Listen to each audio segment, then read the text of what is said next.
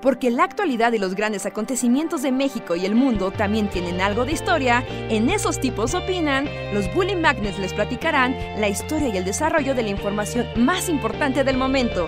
Quédate con nosotros que esto se va a poner de lo más interesante.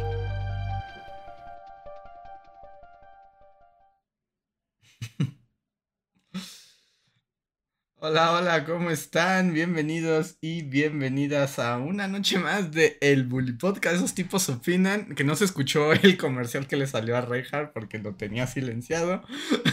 Pero Reinhardt odia mucho un comercial de YouTube. Pero sean bienvenidos a una noche más del Bully Podcast. Espero que estén bien. Nosotros somos los Bully Magnets que platicamos con ustedes. Hablamos de cosas random y los alegramos y deprimimos en igual proporción. ¿Qué tal les va esta noche? Yo soy Andrés. Gracias por pasar. Luis de nuevo no nos acompañará, pero ya regresa la siguiente semana. Hola, hola, ¿qué tal? Bienvenidos a Esos Tipos Opinan 452. Y sí, vamos a platicar y a divertirnos un ratito. Y, y sí, sí, me, me, me, sorprende que el Bully Podcast siempre me pone comerciales que no me pone cuando estoy viendo otros videos a lo largo del día. ¿No? Y, y ahorita sí me puso un comercial que ah, ah me, me, enoja. Y me, aparte me bajonea. Y de alguna manera si lo reflexiono me, me, enoja porque también me bajonea. Yo solo escuché que es como uno que te pregunta, ¿usted está cansado, odia la vida y ya carece de ilusiones para continuar viviendo? Ajá, ¿lo has visto? No, no, no, de hecho es la primera vez que lo escucho. Bueno, escuché un pedacito de tu audio. Ah, ok, ok, ok. Es un un comercial de esta plataforma, tal vez les ha salido, de Bebia, que es este servicio de que te ponen un filtro de agua para que tengas agua potable en tu casa. Bueno, agua... Uh, sí, bueno, agua potable, ¿no? Que te puedes tomar. Agua para consumo humano en la llave de tu casa. Y ya, ¿no? O sea, llevan un rato con su campaña, pero hay un comercial en particular que empieza, ¿te sientes cansado? ¿Te sientes mal? ¿Te sientes enfermo? Y es como un white chicken, super white chicken, diciendo, no, no, no, no, no, mejor se los platico, ¿cómo que con guion? Y te pone a platicar y al final tiene como su blooper de, les dije que sin guion era mejor, a lo mejor se lo platico. Y es como, güey, cállate, cállate, cállate, Es como, este periodicazo así en la cara. Ajá, es como, güey, limítate a anunciar tu filtro de agua y no te hagas el chistosito conmigo. Reinhardt no, pues, no va a tolerar estos comportamientos. No va a tolerar sus comerciales que quieren romper la cuarta pared. haciendo sus cosas. no aquí, no ahora. Ni no a mí. Pero pensándolo bien, o sea, no nada más es el hecho de, de, del comercial, del formato del comercial que me, no me gusta, pero bueno, eso es mío. Pero pensándolo bien, o sea, también me, me quedo pensando de chale. Cuando yo era niño podía tomar agua de la llave. Y ahora tengo que pagar una suscripción mensual para poder tomar agua de la llave. Técnicamente todavía puedes, ¿no? No es recomendable en México, nunca lo ha sido desde el cólera, pero según yo, pues es con el que te lavas los dientes, el agua. Te lavas el, la, ¿Cómo? No, a ver, ¿cómo que te lavas? Para eso hay enjuague bucal. No, no, no, pero el agua de la llave, pues cuando te cuando te bañas, ¿no te cae agua en la boca? ¿No haces buches con agua? No. ¿Nunca? ¿Cómo te, cómo te sacas el hacer eso? Pues te lavas los dientes y con un trago de agua escupes. O con enjuague bucal. Pero no, no, no, no. El enjuague bucal es otra cosa. Yo digo, cuando te estás lavando los dientes, te queda todo lleno de espuma y escupes y pues te limpias con el agua de la llave, ¿no? Te limpias, no te la tomas. Ah, no, no te la tomas, pero. De tomártela. No, no, tomártela no. Pero bueno, o sea, pero de todos modos, según yo, es potable. Eso dicen. No es recomendable, pero es potable. ¿Has subido a tu azotea a abrir el tinaco? ah, bueno, bueno, sí, si viene de tu, de tu, ¿cómo se llama? ¿Tinaco? Sí, sí, no quieres hacer eso. o sea, bueno, pues el tinaco hace sedimentos y en la tubería hay sedimentos y en la cisterna hay sedimentos. O sea, es o sea, es normal que se hagan sedimentos, lo tienes que limpiar una vez al año, pero. Pero. Yo aquí en Ciudad de México no, porque el agua salía café y luego salía, a veces salía bien, a veces no. Aquí no era, pero recuerdo que cuando iba a casa de mi abuelo de niño, o sea, podías tomar agua de la llave, ¿no? De hecho, era una agua muy rica. ¿Pero en dónde estabas? ¿En Zacatecas? Ajá, ¿no? En un pueblito pintoresco de Zacatecas podía tomar agua de la llave, felizmente. Ajá. Y abajo estaba el arroyo y también, ¿no? Era como de, claro, puedes tomarte el agua. ¿El, el rollo todavía estaba limpio? Cuando eras el arroyo niño. todavía. Cuando yo era muy niño, todavía estaba limpio. Ajá. Muy niño, muy niño. Y lo vi morir. Qué pero- triste. Ajá. Ajá, entonces como que ahora ve al güey chican diciéndome que, digo, no es culpa de ese güey, o sea, él no contaminó los ríos y lagos del mundo. O sea, no es culpa de él. Pero, Pero es como si lo fuera. Pero, pero que el hecho de que ya, y más en este esquema de suscripción, donde ahorita, ya sabes, tienes tu Netflix, tienes tu Uber, tienes tu eh, Walmart, no sé, ¿no? Tienes tus montones de suscripciones para tener servicios. Que algunos son como de, ah, sí, la modernidad, pero el del agua me malvibra. Porque O sea, pero, o sea, pero el servicio, ¿cómo? O sea, no es como que te vendan un filtro y ya ese filtro tú lo tienes. O sea, tienes que pagar mensualmente por tu filtro de agua. Ajá, pagas mensualmente por el filtro de agua. Porque, o sea, creo, es mensual o no sé, creo que sí es mensual. Mensual o trimestral, pero es el filtro y ellos van a tu casa y ya te hacen como todo el mantenimiento. Y pues ya, ¿no? Tú le abres a la llave y puedes tomarte el agua si tú quieres. Y es por suscripción, o sea, no es como que te compres tú tu... Sí está muy ¿Tu triste, sí está muy cyberpunk, ¿no? O sea, que ya del agua tenga suscripción.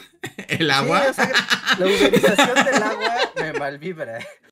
Sí, es agua. O sea, es, es- es el agua. No debería estar condicionada a que un vato te cobre una mensualidad. Sí, o sea, eh, es- a ver, voy- a profundizar aquí para llegar a tal, tal vez, o tal vez no, llegar a una reflexión más, más profunda. O sea, porque aquí finalmente es como el esquema de negocios, ¿no? O sea, porque tú compras tu garrafón de agua cada semana, cada 15 días, Sí. ¿No? Y vas por él a la tienda y ahí lo cargas y ahí está. Es como tu, suscri- tu suscripción al agua, ¿no? Bueno, si lo, si lo pones así es cierto, la suscripción, uno paga, depende de cuántos garrafones se acaben en tu casa, pero hay una suscripción al agua que no te mata.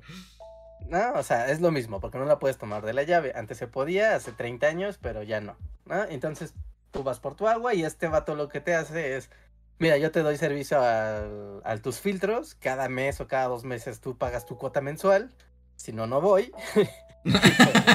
y te mueres, y te da cólera. Si no, no mueres, te da cólera, pero por, no- por pobre, eso te va a pasar.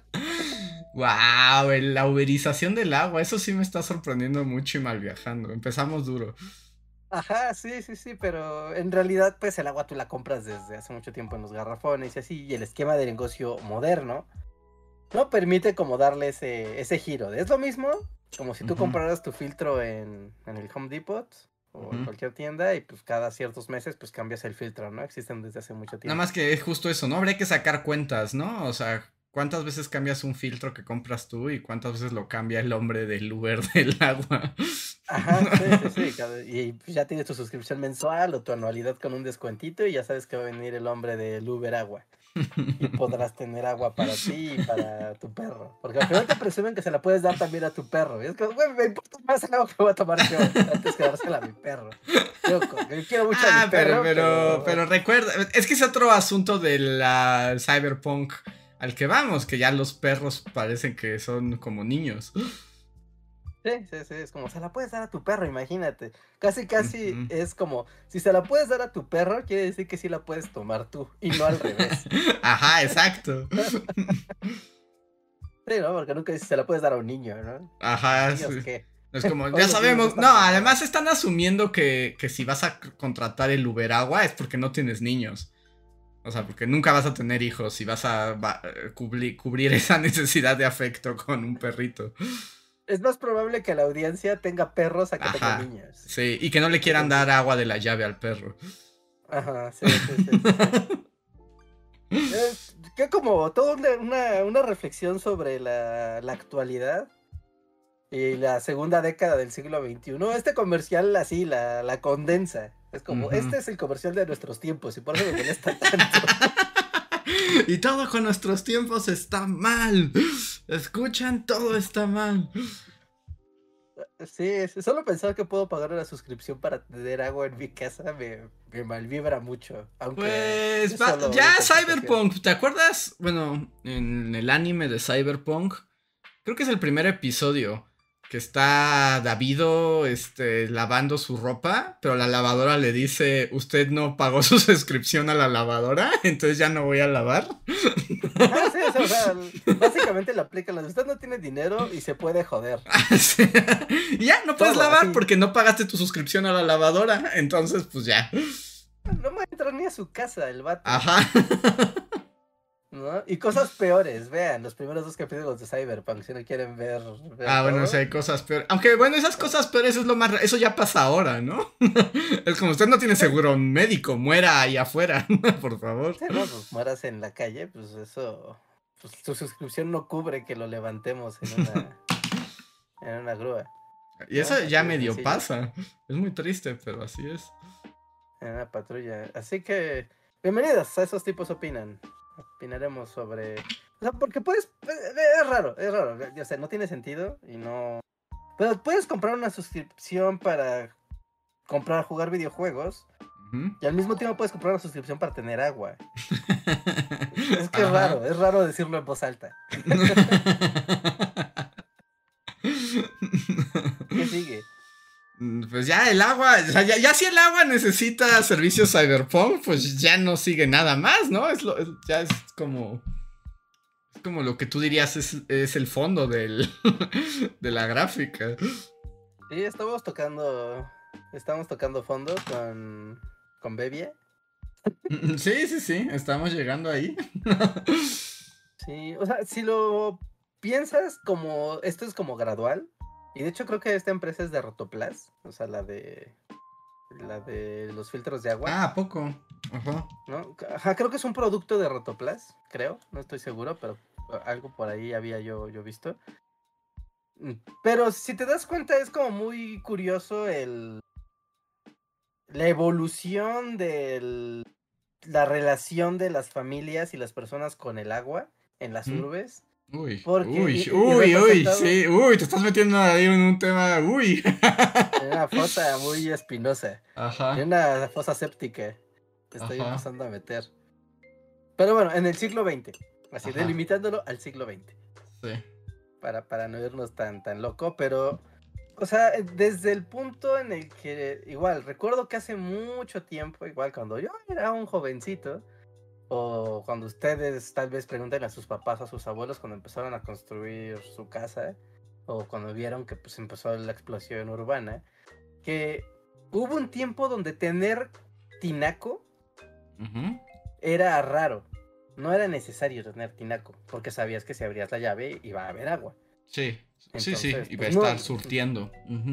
Ajá, entonces no necesitabas un tinaco para almacenar tu agua porque sabías que la llave la iba a dar. No, no había necesidad. Después empezó a hacerse, a popularizarse el uso del tinaco, porque si de repente el agua faltaba o la presión no era la suficiente, o hasta en un sentido más arquitectónico, era el tema de, bueno, ¿no? Con el tinaco tú pones el agua, el, el tinaco hasta arriba y eso le da presión a toda la casa y te permite meter tuberías de forma más compleja. Hasta ahí bien. Pero después llegó un punto donde comenzó a hacerse de moda poner cisterna. Sí. Y las cisternas incluso se consideraba un lujo. Yo, yo recuerdo que era como de, ay, la casa tiene cisterna. Ajá, sí, hasta te lo, te lo anunciaban como, esta casa es exclusiva. Ajá, ¿no? Es como, esta casa tiene su reserva de agua. Más allá del tinaco, ¿no? Que es como esto para distribuir el agua por la construcción. No, no, tienes tu, casi casi ahí tu manantial privado. y, y, es medio mindfuck, como, pero ¿por qué necesitamos almacenar el agua de forma individual y acapararla? Porque el servicio de aguas de esta ciudad es un asco. por eso. o sea, es ineficiente y, y, y pues, chafón, porque pues se supondría, uno supondría que el agua, y además de estar en control del Estado, el Estado tendría que asegurarse que el suministro fuera para todos y en buenas condiciones, pero es como que estás viendo, Lisa, pon tus tinacos o no vas a tener agua nunca. Ajá, sí, es como apaña. Sí. Apaña. O sea, este es el barrio chino y solo va a empeorar. Solo va a empeorar. Y bueno, cada vez va a estar peor, ¿no? Pero el, pues, no, empezamos así densos. Problemas de escasez de agua. El gran problema que azotará a las próximas generaciones. el, próximo problema, sí. Y ahora aparte le pones un filtro para poder beber el agua que estás acaparando. Sí. En, ah, en Dune, ¿no? En Dune el agua también era así como necesitaban unos aparatos para filtrar como una botellita de agua del planeta desierto, sí. Sí, sí, sí, sí. Sí, Dune es llevado el miedo a la falta de agua a la N. A la N potencia. Que por cierto ya va a salir la 2 de Dune, ¿verdad? A mí me gustó esa película. Sí, sí, sí, sí, sí. Pues cuando fuimos a Indiana Jones, ¿no? Pusieron el tráiler de la 2. Yo no tenía idea que ya iba a salir. Sí, es como, ¡Uhú! Dune 2. Creo que no sé si a nadie más le importe, pero ¡Uhú! Dune 2. no le fue mal a Dune 1, ¿eh? No, Le, contra todo pronóstico no le fue, o sea, no, no fue un hitazo. Pero le fue bien a Dune 1, entonces yo esperaría que, que Dune 2 tuviera la misma aceptación. Está chida esa película, está bien curiosa porque parece que es muy aburrida, pero en realidad es muy interesante y muy entretenida. Ajá, lo que pasa es que es lentona. Es como que es así como lentona y como que no es muy espectacular, digamos, en cuanto a acción, pero está muy interesante. es de esas películas donde sí necesitas una libreta. Sí. oiga, necesito poner atención porque si no. Pero vale la pena, vale la pena traer libreta que en esa película porque es muy interesante y es muy compleja y es muy divertida. Yo leí el primer libro y el primer libro es buenísimo. Y dicen que los otros dos se ponen buenos, pero la verdad es que cuando eh, ya, ya eso es, como mi mayor síntoma de vejez. Es cuando los libros de ciencia ficción y fantasía tienen más de 400 páginas, ya me dan como flojerita. Es que sí son grandes historias. se puede consumir mucho tiempo. Sí, es como de. O sea, es que es. O sea, el libro tiene como. O sea, el segundo libro tiene como 600 páginas y el tercero casi 800. Entonces es como de. O sea, sí los leeré porque, o sea, sí los leeré porque me interesan, pero como que me, desmotivan un poco que, sean tantas cuartillas. Sí, sí, es como Dune es como el One Piece de la literatura. Está padre, pero tal vez es demasiado contenido. Eh, aunque todavía debo de decir que por lo menos el primero también tenía como 600 páginas y, o sea, me tardé leyéndolo, pero está tan bueno que sí te sigues, ¿no? Pero... Sí, sí, sí. Pero hay otros. Acá, eh, ya, no voy a entrar a ese terreno porque luego me funan por hablar más de los autores que todo el mundo ama. Pero los autores de fantasía tienen que bajarle a los, las cuartillas. en particular cuando no escriben tan bien. no tienen mucho que decir. Exacto, es cuando claramente tú no tienes mucha cuestión poética y literaria y solo le estás dando vueltas a tu historia. Es como, pues cuenta la historia y ya. no estamos aquí por la literatura, estamos aquí por la trama.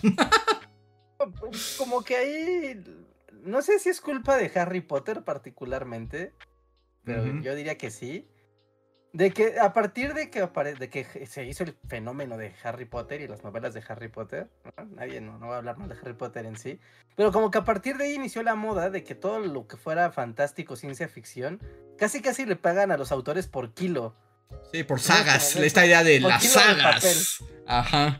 Ajá, y todos son sagas y libros muy, muy largos y pretenden ser muy, muy complejos, pero realmente luego no lo son. Y, es como, sí, o sea, venden kilos de papel esta gente, no, no vende literatura, vende papel por kilo. Es que el negocio son las sagas y los adolescentes es lo único que leen. De hecho, cuando ves a los adolescentes que odio de TikTok recomendando libros que no saben nada de literatura, solo recomiendan sagas y es como de esta saga ya está completa. Uy, esta saga es increíble, solo son 15 libros. Y es como 15 libros de una saga sobre gente gato. Es como de... es como pudiste haber leído tantas cosas en ese tiempo. ¿No viste? Sí, o sea, pudiste haber leído varios de los clásicos de la literatura más largos. Sí, pero no, 15 libros sobre gente gato y es como, wow. Pudiste haber leído Orgullo y Prejuicio, pero no. Leíste a la gente, 400 páginas de gente gato. Pudo haber leído por lo menos. No, estuviera terminado antes en busca del tiempo perdido. Que son nueve libros y ya es una locura.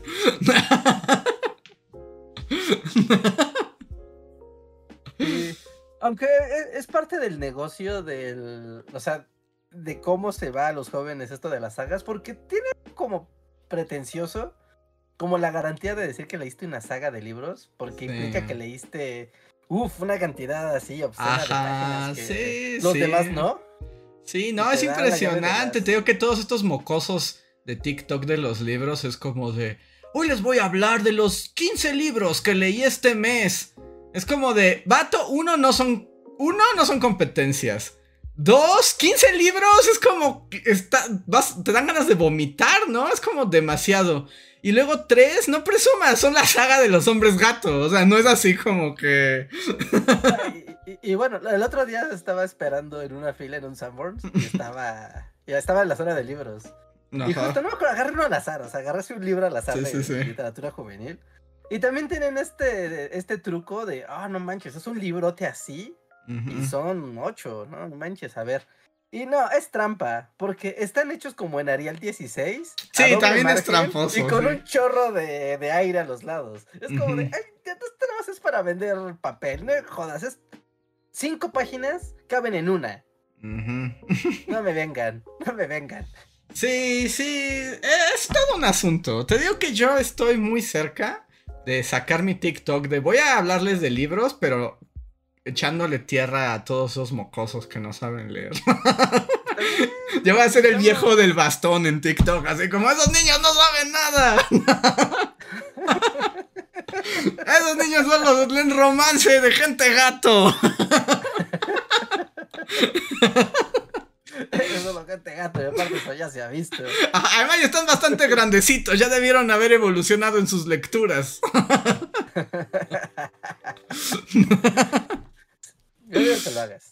Estoy así, ¿eh? Estoy así, porque además, o sea, justo como que mis algoritmos saben que me gusta leer. Y entonces me dice, ¿te gusta leer, eh? Entonces te vamos a arrojar a estos creadores de lectura y están todos bien chafotas. Pero también luego tienes a la gente como que, que, sí son lectores y que son escritores y es puro viejo pretencioso horroroso. Entonces como de... No inventes, ¿por qué todo siempre tiene que ser horrible en las dos versiones que nos da la vida? ¿Por qué no hay un punto medio en nada? Mm, porque es lo más fácil. lo más fácil, ciertamente. Sí, porque, o sea, también el. Si algo tienen el. El lector pretencioso y anciano de yo solo leo a Marx en, en alemán, si no, no lo leo. Ajá. ¿No? Y el niño leo la saga de las salchichas gato. Ajá. ¿No? O sea, es que los dos tienen como que pueden tener esta autoridad moral, comillas, de es que yo leo mucho y leo muchas cosas y por lo tanto lo que salga de mi boca es incuestionable. Porque yo leo. A ver, el, tema del yo leo es como, güey, sí, pero puedes leer basura. Ajá, es, es como. Puedes leer basura. Es como. La clásica falacia como de nuestros tiempos, de la era de la televisión, que era como de Qué triste, ahora la gente solo ve tele en vez de leer. Y es así como, no se trata del medio, sino de la calidad de lo que leas. Puedes leer basura y ver buena televisión, y al revés. Al revés. No, o sea... No sé si, te acuerdas, había un capítulo de Hora de Aventura donde la princesa Grumosa iba a escribir un libro y quería escribir un libro basura para adolescentes. O sea, pero era bien claro su objetivo. sí, sí, sí. Yo por la princesa grumosa, porque no hay pretensión. O sea, su única pretensión es hacer basura para adolescentes. Y eso es lo que hizo. ¿No? O sea, está, está chido, pero pues hay que, hay que saber diferenciar entre pues yo leo o hago basura. Está bien, o sea, hasta hacer basura tiene su gracia. Sí, y además, o sea, y no es por los géneros, o sea, hay sagas fantásticas de romance de gente furra que son buenos libros y hay otros que no. hay otros que no, ¿no? Y bueno, tiene que haber sacrificios, gente que los lea y pues, pues, ni modo, ¿no? Ya cayó el ratón, pues ya ni modo. Sí, sí, sí. A, mí más bien lo que me estresa con, con esos creadores. Y bueno, también entiendo que pues están apuntando a un público adolescente muy juvenil, ¿no? Y, sí, no es literatura juvenil, ¿no? y se entiende, y se, o, sea, y se entiende.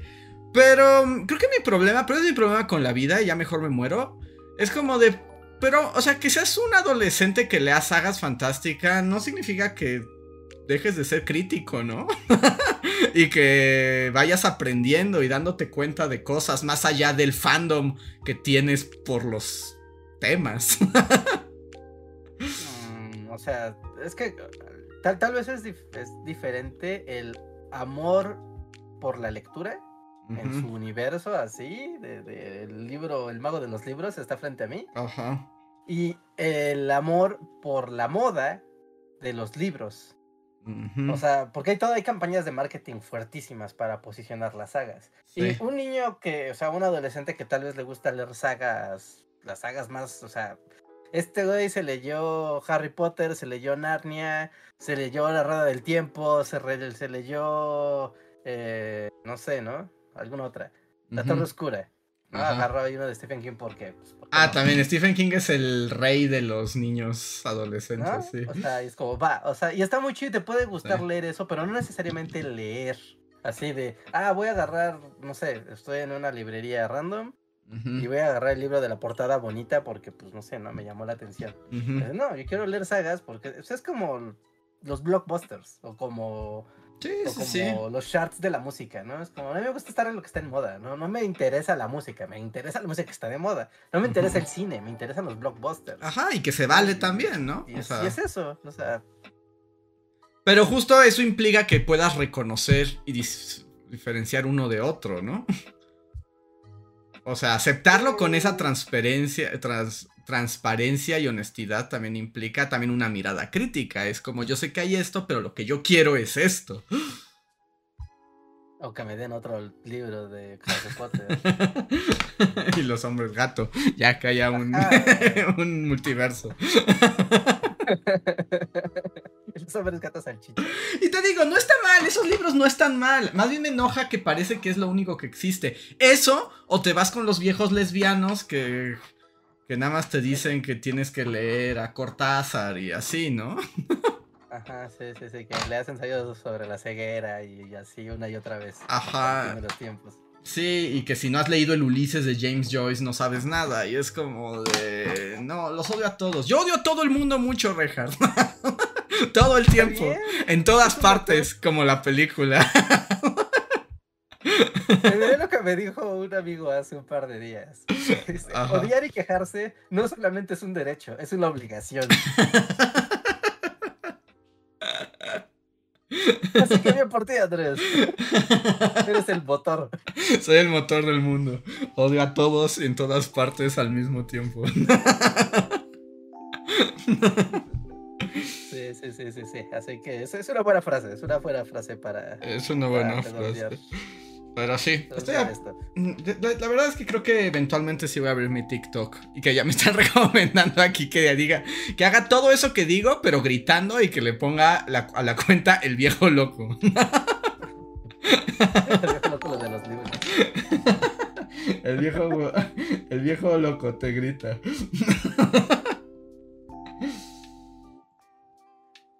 Sí, sí, sí. Y es un compromiso, ¿no? También es que leer es es un compromiso a veces muy pesado, porque si eres un explorador de los libros, ya sabes, es la feria del libro del Zócalo y ya hay muchísimos autores de los que no tengo ni idea. Y pues vamos a probar, ¿no? Y vamos a leer la parte de atrás del libro y con la contraportada medio darnos una idea de qué vamos a leer. Y que hay una, y que hay como un gusto muy o sea, parte del gusto luego es ese, ¿no? Como explorar libros y decir, este se ve bueno o, siento porque me lo recomendaron o porque lo vi mencionado en otro libro. O como tú dices, porque simplemente agarré la portada y dije, me voy a atrever, ¿no? Y hay un gusto particular, pues en eso, en descubrir. Y luego lees unas porquerías gigantes, ¿no? hay cosas que dices, ¿cómo esto pasó por los ojos de un editor? ¿no? Y, bueno, o sea, también en gustos pues se rompen géneros, pero ese sentido de la exploración en los libros, o sea, es que incluso es hasta una relación individual, íntima, personal, porque tú puedes llegar con, o sea, si tú vas a la casa de dos personas que sean lectoras y obviamente va a haber libros clásicos y así como los, los Must. Ajá. Pero vas a encontrar un montón de libros que vas a decir, ¿qué demonios es esto? ¿Qué es esto aquí, no? Sí, y ya es como, digamos que mira, este me lo encontré en tal lado, mira, está bien bueno. O sea, y, ya es algo personal, o sea, porque son libros que tal vez no vas a encontrar más allá de esos tirajes, ya sabes, de, se hicieron mil. Ya. Es eso. Entonces, tener esa relación íntima con las historias de los libros que a veces solo te encuentras en el andar de la vida, es muy bonito, es algo muy, muy padre. Y, que permite también como este intercambio de, ah, mira, esta lectura está bien padre, te la presto para que la veas, porque no hay manera de que llegues ahí de otra manera, sino es por este vínculo que tenemos de, de, Sí, sí, sí, de construir. Sí, sí, sí, hay toda una mística. Eh, es, muy bonito el mundo de la lectura. Pero pues como todo también se convierte como en el negocio, ¿no? O sea, también entiendo luego a estos mocosos que luego es así como de, me tuve que leer todo lo que me mandó la editorial porque pues así es como puedo vivir de eso y me tuve que leer todos los libros de Benito Taibo nuevos que además escribe uno cada 20 minutos.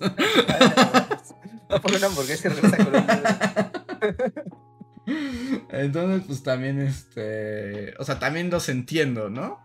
Pero más bien mi enojo no es tanto con los morros, con algunos sí, pero no con todos, o sea, no en general más bien con la falta de variedad de... O sea, yo sé que leer ya no es nada, ya no es trendy, ¿no? O sea, ya no es como...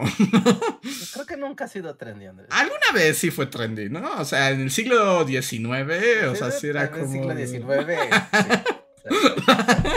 desde, que hay desde que hay medios electrónicos dejó de ser trendy. O sea, ya sé que ya no es muy trendy, pero más bien a mí lo que me descorazona es como eso, ¿no? Como la poca variedad. Bueno, yo lo pienso así.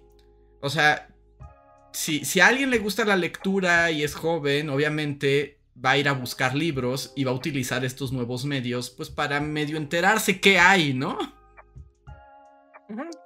Y es completamente normal. Y más bien lo que me descorazona a mí es que tú entras a este universo y los libros que recomiendan son los mismos y no hay crítica constructiva más que si está muy hay mucha acción y es muy emocionante. Y luego es muy chistoso porque esos mismos como mocosos que ya están bien encumbrados, siempre siempre siempre está el video así como de ay, y ahora voy a hablar de este libro que no me gustó, ¿no? O sea, es como te leíste la saga de los gatos, de los magos espaciales, de los no, o sea, mil cosas, ¿no? Y dice, pero este libro es muy aburrido porque es muy lento y no pasa nada. Y lo voltean y es así como Madame Bovary. Y es como de malditos mocosos.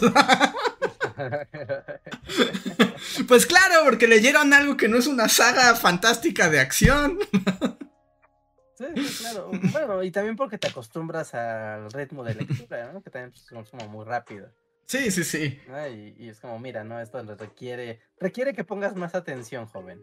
Ajá. Requiere que poner un poco más de su parte. Y estoy de acuerdo, y a veces no, te puede gustar o lo que sea, pero cuando son como los comentarios como de, es muy lento, no pasa nada en 80 páginas, y es como, está pasando todo, lo que pasa es que no es gente lanzando rayos de las puntas de los dedos.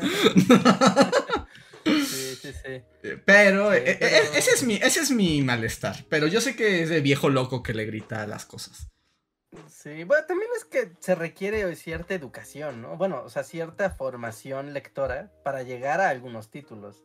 Sí. hay, libros que tú puedes llegar a decir, podrán ser la obra maestra de la literatura, pero yo lo leo y no entiendo un carajo. Sí, no, es, es, un proceso. Más bien lo que, justo mi queja es que pasan los años y yo veo que están atorados en el mismo lugar, ¿no? O sea, como que...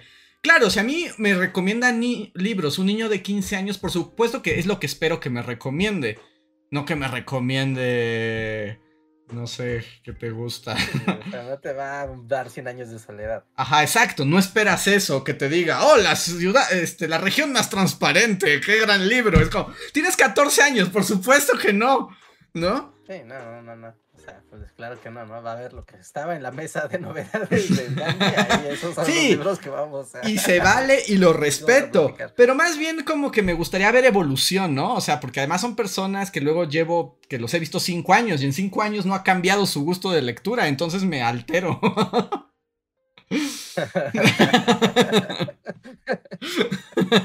ah, bueno, sí.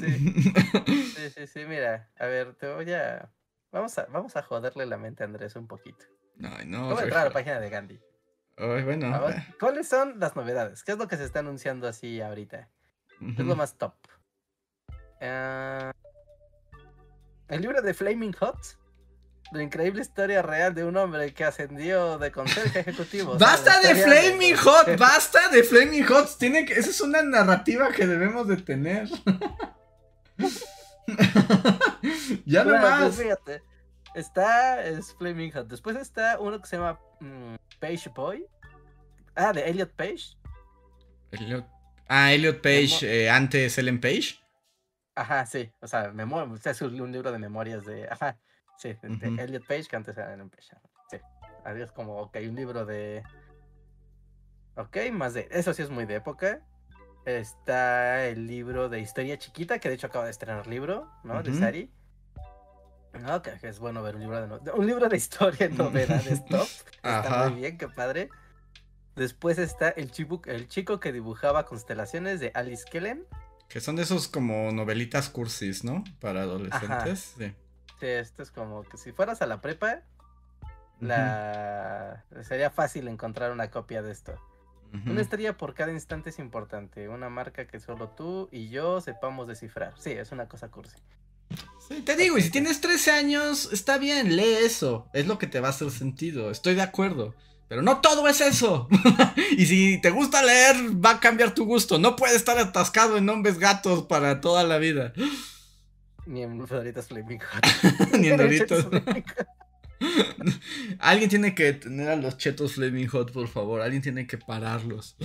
Al parecer, no. El poder de, Flaming Hot es, es, poderoso, es grande.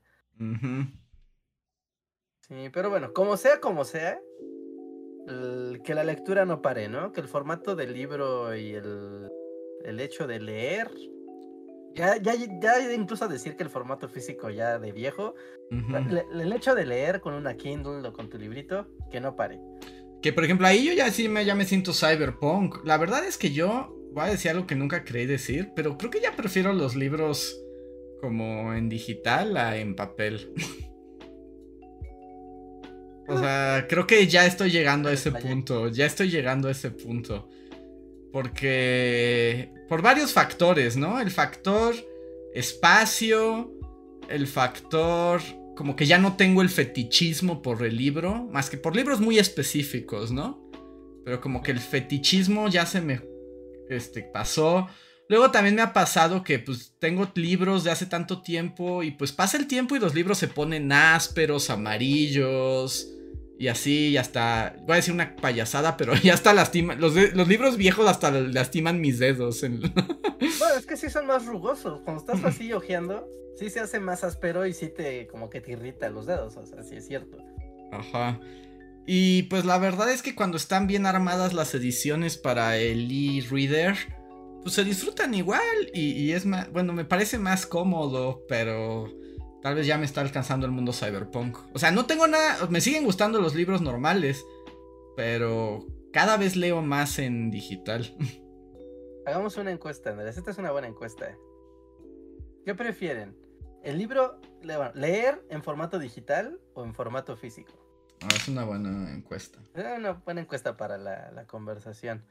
Sí, porque también, si ustedes son muy jóvenes, ¿no? Si tienen menos de 20 años, Tal vez su vida lectora sea muy bella en este momento, pero pasarán los años y el papel se acumula y el papel pesa. Y, tener libros es un, es un problema, tener libros físicos, porque ocupan mucho espacio y poco a poco van invadiendo tu hogar. Lentamente, de forma tan sutil, que cuando te das cuenta, ya tienes cajas con libros, rompe, eh, libreros con libros, en los roperos hay libros ocultos, en donde sea va a haber libros que ya no lees, o que, pero no los quieres tirar porque están padres, pero están regados por todos lados, y el día que te quieres mudar, es como, es lo más pesado de tus cosas. Y la limpieza, yo, yo la verdad me vuelven loco la limpieza, porque, o sea, cuando los tienes en el librero se van llenando de polvo, y la verdad es que por más que les pasas el plumero o el trapo por encima, no se limpian. La única manera de limpiar libros es limpiar uno por uno. Y pues cuando tienes un montón es una pesadilla. Es, un verdadero, fastidio.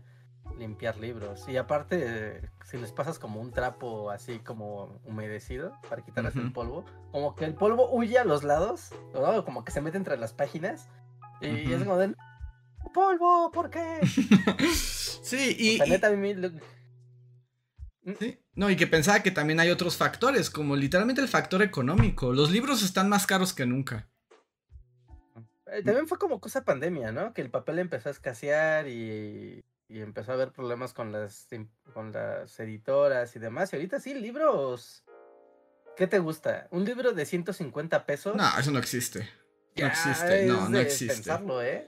Todos los libros están alrededor de 500 pesos para arriba. Así. O sea, yo acabo de comprar unos y cuando te encuentras uno de 300, así es como clásicos editorial Alianza, ¿no? Y a veces.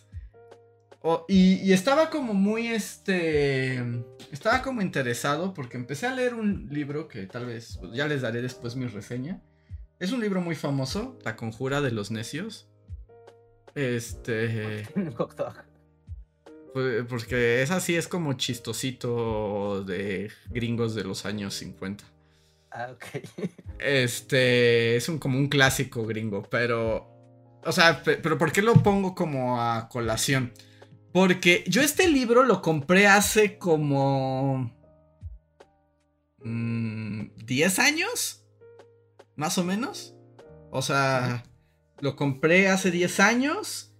Era una edición como especial. Y de esos que los metes justo al librero y se queda como... Ni siquiera le quité el plástico y lo compré en Gandhi, ¿no? Apenas lo empecé a leer ayer o antier. Y justo lo saqué y traía el plástico y traía el precio, ¿no? O sea, ¿cuánto me costó hace como 10 años? Ok. ¿Cuánto crees que me costó? A ver, mira. Mm, pues, 200 varos, ¿no? Yo diría, es un libro que se ve que es una edición bonita y así. 250 pesos. Me costó justo y en edición especial 200 pesos. Ok. 200 pesos. Sí, sí, es que es lo que costó. O sea, sí, con 200. Si tú ibas con 500 pesos a una librería, Ujú. podías ir o con dos o tres libros padres o con un montón de, pero así, kilos de libros baratitos. Hace unos días fui a la librería y el mismo libro, en la misma, en la misma editorial, solo que una edición más nueva, digamos, estaba casi en 400. No, pues sí, sí, sí, sí. es que- O sea, el- pandemia mi- y after pandemia. El mismo libro. Y es como de, ay, pues también por eso luego, desde que yo tengo el Kindle y acceso a los lugares que no debemos visitar, leo más, la verdad. Ah, pues sí, claro. leo más porque, o sea, pues que es como de, no tengo que juntar 800 varos para leer el libro, es como... Que ahí se vuelve como, como ese fenómeno que pasaba con la música, de si me gustó mucho el libro, entonces sí lo compro. Ajá, exacto, sí, exacto. No, ya lo leí, si me gustó, va- voy a comprar una copia, ¿no? Porque pues sí estuvo chido. Sí, sí, sí. Preguntan que- Sí, no, de hecho, nuestro libro, el de Historia Mundial de Nuestros Grandes Errores, tiene ebook. De hecho, Tiene ebook. de hecho también existe en audiolibro, el cual yo me muero de ganas por escuchar. Sí, no lo hemos sé escuchado, porque además ahí no sabemos cómo pasó, eso ya estuvo fuera de nuestro... de nuestro... después. Ajá, eso estuvo fuera de nuestro universo. Ajá, sí, sí, sí, ahorita lo estoy viendo, está en, en Gandhi, en Gandhi está, en 263 pesos, está en descuento. Y el, y el ebook o el audiolibro está en 199. No, Ahí es, está. es un buen precio, la verdad, y cuando ves lo que están contando los libros de estreno, es un buen precio. Sí, 263 pesos. Con Sí. descuento. Sí, ya, ya es caro. Ser lector, ya. Bueno, ya ser lo que ser fan de lo que sea. Ujú. Y ahorita es, es caro. ¿No? Los discos de música también. O sea, lo habitual es que tengas una suscripción a, a Spotify o Apple Music, lo que tú quieras. Pero si tú quieres conseguir música física, ya es caro. Sí. Ya es caro, ya es, ya es muy caro. En, mi- en mis días de juventud. O sea, un disco de los caros costaba 200, 250. Pero ya era así como un disco, un CD caro. Y los discos regulares costaban 99 o 150. Ok, disquito. Y no, igual lo mismo, 300 el más barato. Sí, no, no, sí, sí. Ya el formato físico también ya es un. O sea, qué, curioso, ¿no? Porque los formatos físicos, como los libros, cuando el libro se inventó, era un artículo de ultralujo, ¿no? Luego llegó la imprenta y luego llegó la industrialización y los procesos de manufactura en línea y el libro se volvió muy barato, ¿no? O sea, todo el mundo ya podía adquirir libros. Y ahora con los formatos digitales, el libro físico otra vez está, o sea, está caminando a ser un artículo de lujo. Sí, sí, sí, sí, sí. Casi, casi como si lo, escribiera un escriba ciego en una torre. Ajá. A mano. Que también es cierto que el día que llegue el pulso solar, pues nos vamos a quedar sin ebooks, ¿no? Entonces, si no lo compraste en físico, pues lo perdiste para siempre. Sí, sí, sí, sí, Incluso ahorita es como esto va en contra de mis propios intereses, pero pregunto. o sea, pero incluso como por ejemplo nosotros que somos como gente de YouTube, ¿no? Y del mundo digital. O sea, los videos de Bully Magnets, no, no es que haya cassettes, ¿no? De, de su disco de Bully Magnets, no, son digitales y ahí viven muy bien y todos somos muy felices. Pero incluso como que los creadores digitales tengamos libros físicos, es como una cosa curiosa, ¿no? O sea, porque es muy padre tener un libro físico, te da prestigio, es algo que muchos, específicamente si nos dedicamos a la comunicación, pues es algo que evidentemente deseas, ¿no? Ser, ser publicado en alguna ocasión, ¿no? Pero, pero sí es como ah, contradictorio que un ser digital, que vive de lo digital, que funciona generando en este formato de impresiones por miles, millones digitalmente, de repente pase al formato físico. Mm, es raro, aunque yo lo defendería en el sentido de que cada medio es un lenguaje diferente. O sea, es decir, pensando en nosotros mismos, ¿no? Para no, no embarrar a nadie. O sea, cuando nosotros escribimos como estos cuentos, relatos históricos para el libro, claramente lo hicimos de una manera que no sería posible en audiovisual, ¿no? O sea, pudimos hacer cosas que no, o sea, es que no es el mismo formato. Entonces es una posibilidad de experimentar, aunque tu contenido sea el mismo, la manera de expresarlo y la experiencia en torno a él cambia. Eso es lo que yo diría. Sí, sí, sí, claro. Sí, sí, no, aquí el formato sí altera el mensaje, ¿no? O sea, imagínate que estuvieras leyendo o sea, incluso si fuera el compilado de guiones de Bully Magnet. Ajá, exacto. incluso leer un guion no es lo mismo que ver. Sí, que ver el video. El video. Sí, sí, sí. El video. No, para, para nada. Sí, sí, sí, solo es como curioso en esta en este sentido de, ah, claro, es el youtuber que me encanta, voy a leer su libro. Es como de, pero él, él, es lo más lejos que hay de, de un libro. sí, sí, sí. Pero pues así funciona, amigos, así funciona. Y, pues ahí revisen nuestro libro, a ver qué les parece.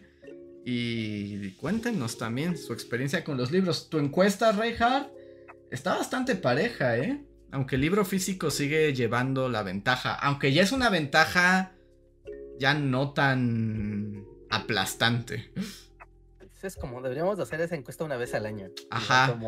porque sí, porque estoy seguro que esto se va, esto va invirtiendo, o sea, al menos con las personas que han votado este momento, que son 100 personas, el 56% prefiere físico y el 44% digital. O sea, el físico sigue ganando, pero ya no es tan loca la diferencia.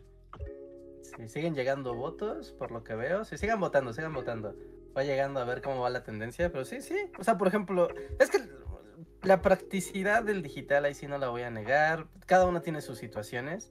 ¿no? Por ejemplo, no sé, yo aquí tengo mi librito, ¿no? Dices, ah, pues qué, bonito.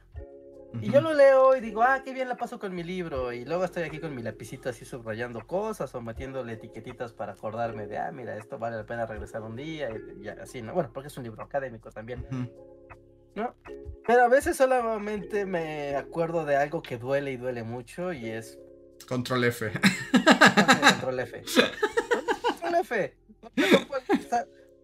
Los libros que Dios bendiga a la gente que hacía eso, ¿no? Ves que hay muchos libros, particularmente los, pues sí, los de conocimientos, academia, ensayos, que al final tienen un índice, pero es un índice de términos. O sea, es que el, el, control F El glosario, el glosario.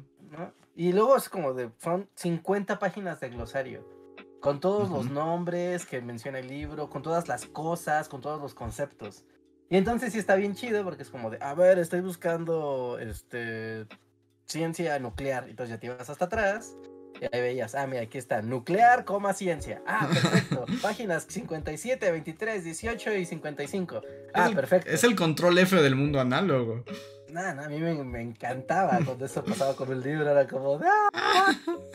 Pero cuando no tienen eso, ¿no? Es, pues no, o sea, lo estoy leyendo y más vale que tenga buena memoria para acordarme más o menos por qué parte del libro decía lo que me, me interesa. Porque un día voy a querer regresar y voy a estar aquí medio a ver si lo pues, pues, pues, los índices temáticos son maravillosos. Y pues también por eso pues, subrayabas el libro y distintos mecanismos, ¿no? Que, por ejemplo, es como curioso. Bueno, para mí, como que mis experiencias son como las tengo distribuidas. Por ejemplo, si voy a leer cosas académicas o cosas para el doctorado, para la academia o para estudiar cosas para bully, así como artículos científicos, como cosas muy académicas, mi elección es PDFs. O sea, mi, elección favorita es PDFs, porque tiene esto de que subrayas fácil, tienes como el control F y además el texto. Literatura, si la voy a leer, prefiero leerla en Kindle, porque el Kindle es más torpe, ¿no? O sea, como que te da una buena experiencia de lectura pero para subrayar, para buscar, para eso, es como estoy lento porque soy como una calculadora, no tengo RAM. sí, me muero. ¿No? Y bueno, cuando es en físico, pues siempre es bueno, pero... Pero por ejemplo, a mí los libros académicos en físico me molestan porque muchas veces solo quieres un capítulo. Ajá, sí, sí, sí, y pues todo lo demás es ahí un armatoste de papel haciendo montaje. que nunca vas a abrir. sí, sí, sí, ay. Sí, qué complicado, qué complicado. Como, supongo que a algún editor se le ha de haber ocurrido alguna vez en un acto de locura contra la industria. Vender las enciclopedias, o sea, no, porque es que las enciclopedias las venden por tomos temáticos. Pero que las vendieran por así de no, solo es la letra A. Ah, pues sí se venden así. las enciclopedias también se venden por tomo alfabético. Ajá, pero son cosas como gordas. No, yo digo así como. Así de no, no, esto es casi un folleto. O sea, todos hacen un libro. Porque cuando tú ves enciclopedias, pues tiene que ser una cosa así de tres metros de largo. No, no, como esto no solo es la A y este es el ensayo de tal parte, solo es el capítulo 1. O un novelista que dijera, no, en vez de hacer una saga, que es como si hagamos una gran historia, no, no. El primer libro así, Harry Potter y la piedra filosofal, las primeras 50 páginas se venden y después las otras. Reinhard, cállate, cállate, ya, o sea, no te basta con el servicio de agua de Cyberpunk, ¿le quieres dar más ideas al señor sistema? Algo si no te gusta el libro, como cuando no te gusta un libro, que lo inicias y dices, híjole, qué porquería. No, ah, bueno, ah, bueno, si lo, si lo pones así, pues ya existe. Cuando tú entras a la tienda de Kindle, o sea, el Kindle te regala como el primer capítulo.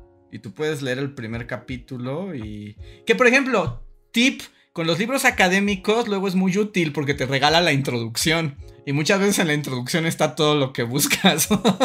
pues el resumen más de todo. o sea, eso sí, que luego compres el resto me parece bien. Yo creí que tu plan malévolo era como de ahora te voy a vender los capítulos, así como por entregas, pero cada capítulo te lo voy a vender, así como. Sí, sí, eso, eso decía, el capitulado así, todo el recorte, La novela son 10 capítulos y cada capítulo cuesta 15 pesos. Si lo compras todo son 100. Son pues, pues, mira, no dudo que ya va a pasar, ¿eh? Ya, si, si, hay Uber Agua, esto me parece como juego de niños. puede pasar, no, no hay duda que puede, que puede pasar. Pero muy bien. Pues voy a aprovechar una pausa para agradecer a todos los que nos escuchan. Si están en el en vivo en YouTube, recuerden darnos like like. Y si están escuchándonos en Spotify, en iTunes y en todos los servicios de podcast en lo que llega esto, pues también pónganos unas palomitas, estrellas, ranquen el podcast y pongan sus comentarios para que otros lo conozcan y lo recomienden.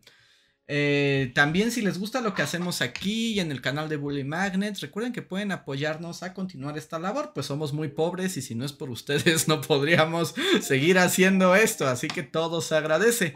Y pueden hacerlo de distintas maneras, como con el super gracias, que son como comentarios que nos dejan en videos viejos que luego contestamos. El super chat, que son comentarios que nos dejan aquí con un donativo, a los que también respondemos y comentamos.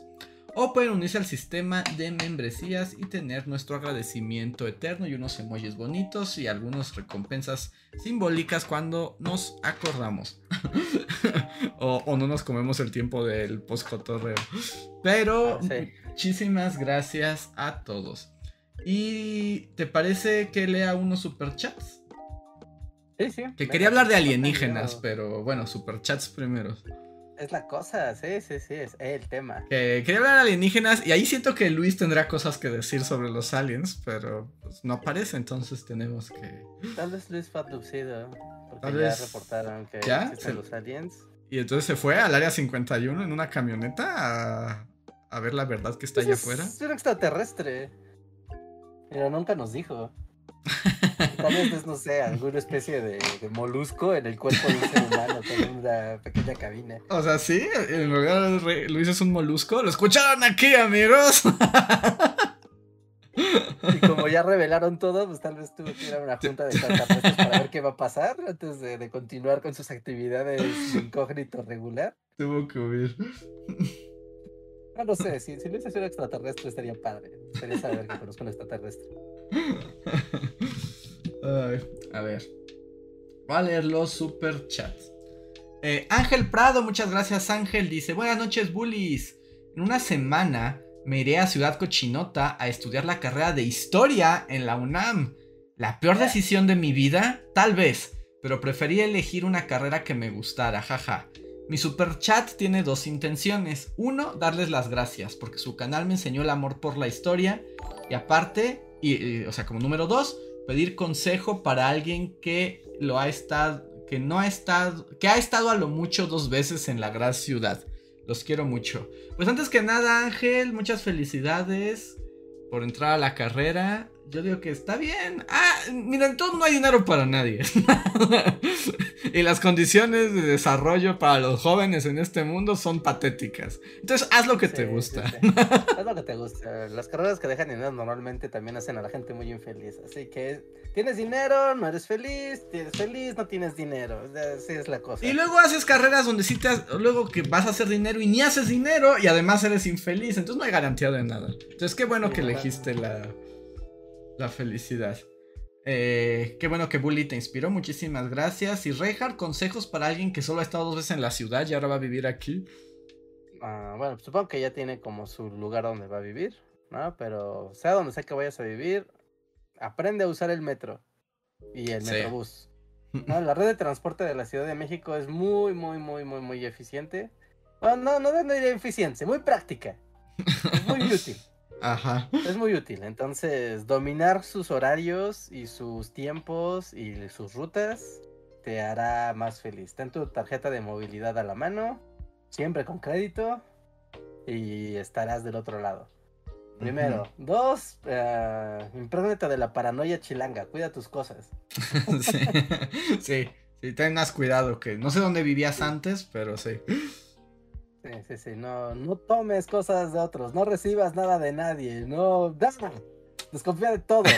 desconfía de todos, ten miedo 100%, bueno, no tanto, pero ten cuidado. No, no, no tan así, ¿no? Pero es muy fácil que la gente te quiera como regalar folletitos o, o, dulcecitos o cosas y sea para, para pedirte dinero todo el tiempo. y también, pues disfruta la vida universitaria, te vas a divertir mucho en bueno, dijo en la UNAM, así que asumo que vas a ir a filosofía y letras, a menos de que vayas a alguna de las FES. Alguna de las FES. Pero disfruta, disfruta también la vida universitaria. Solo seas joven y universitario una vez en la vida. Después te vuelves un viejo amargado como nosotros, así que pásala bonito. Sí, sí, conoce gente, conoce gente, visita.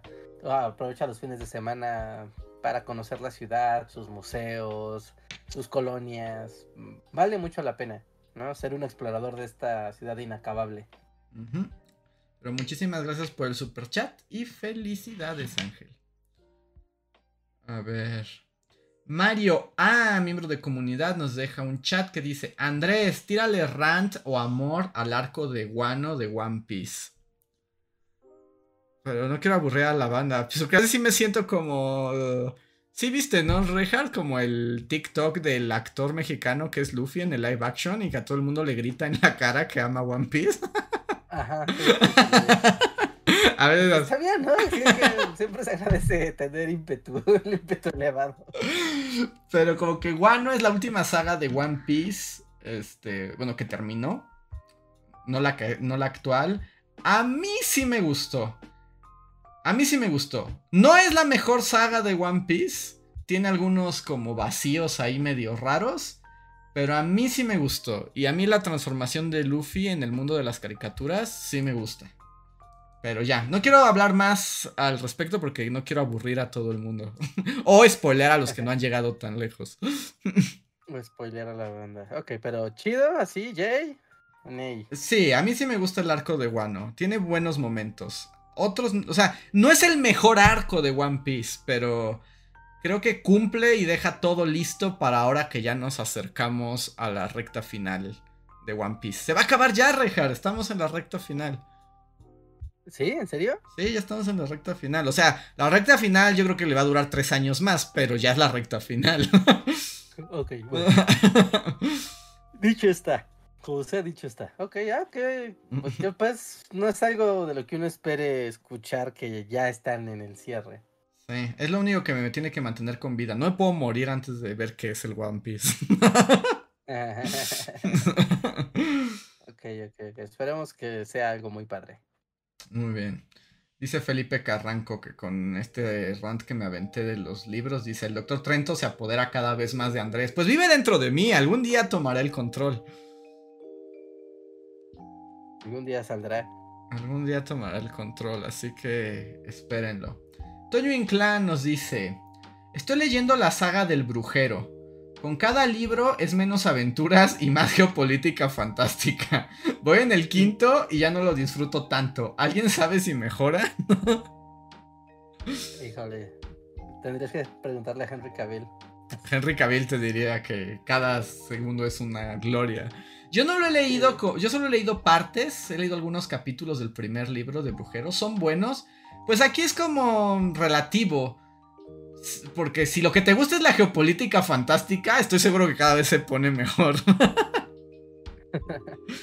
pero si pierde como la parte de acción, pues... Pero habrías que preguntarle a un experto del brujero, la verdad yo no lo soy tanto.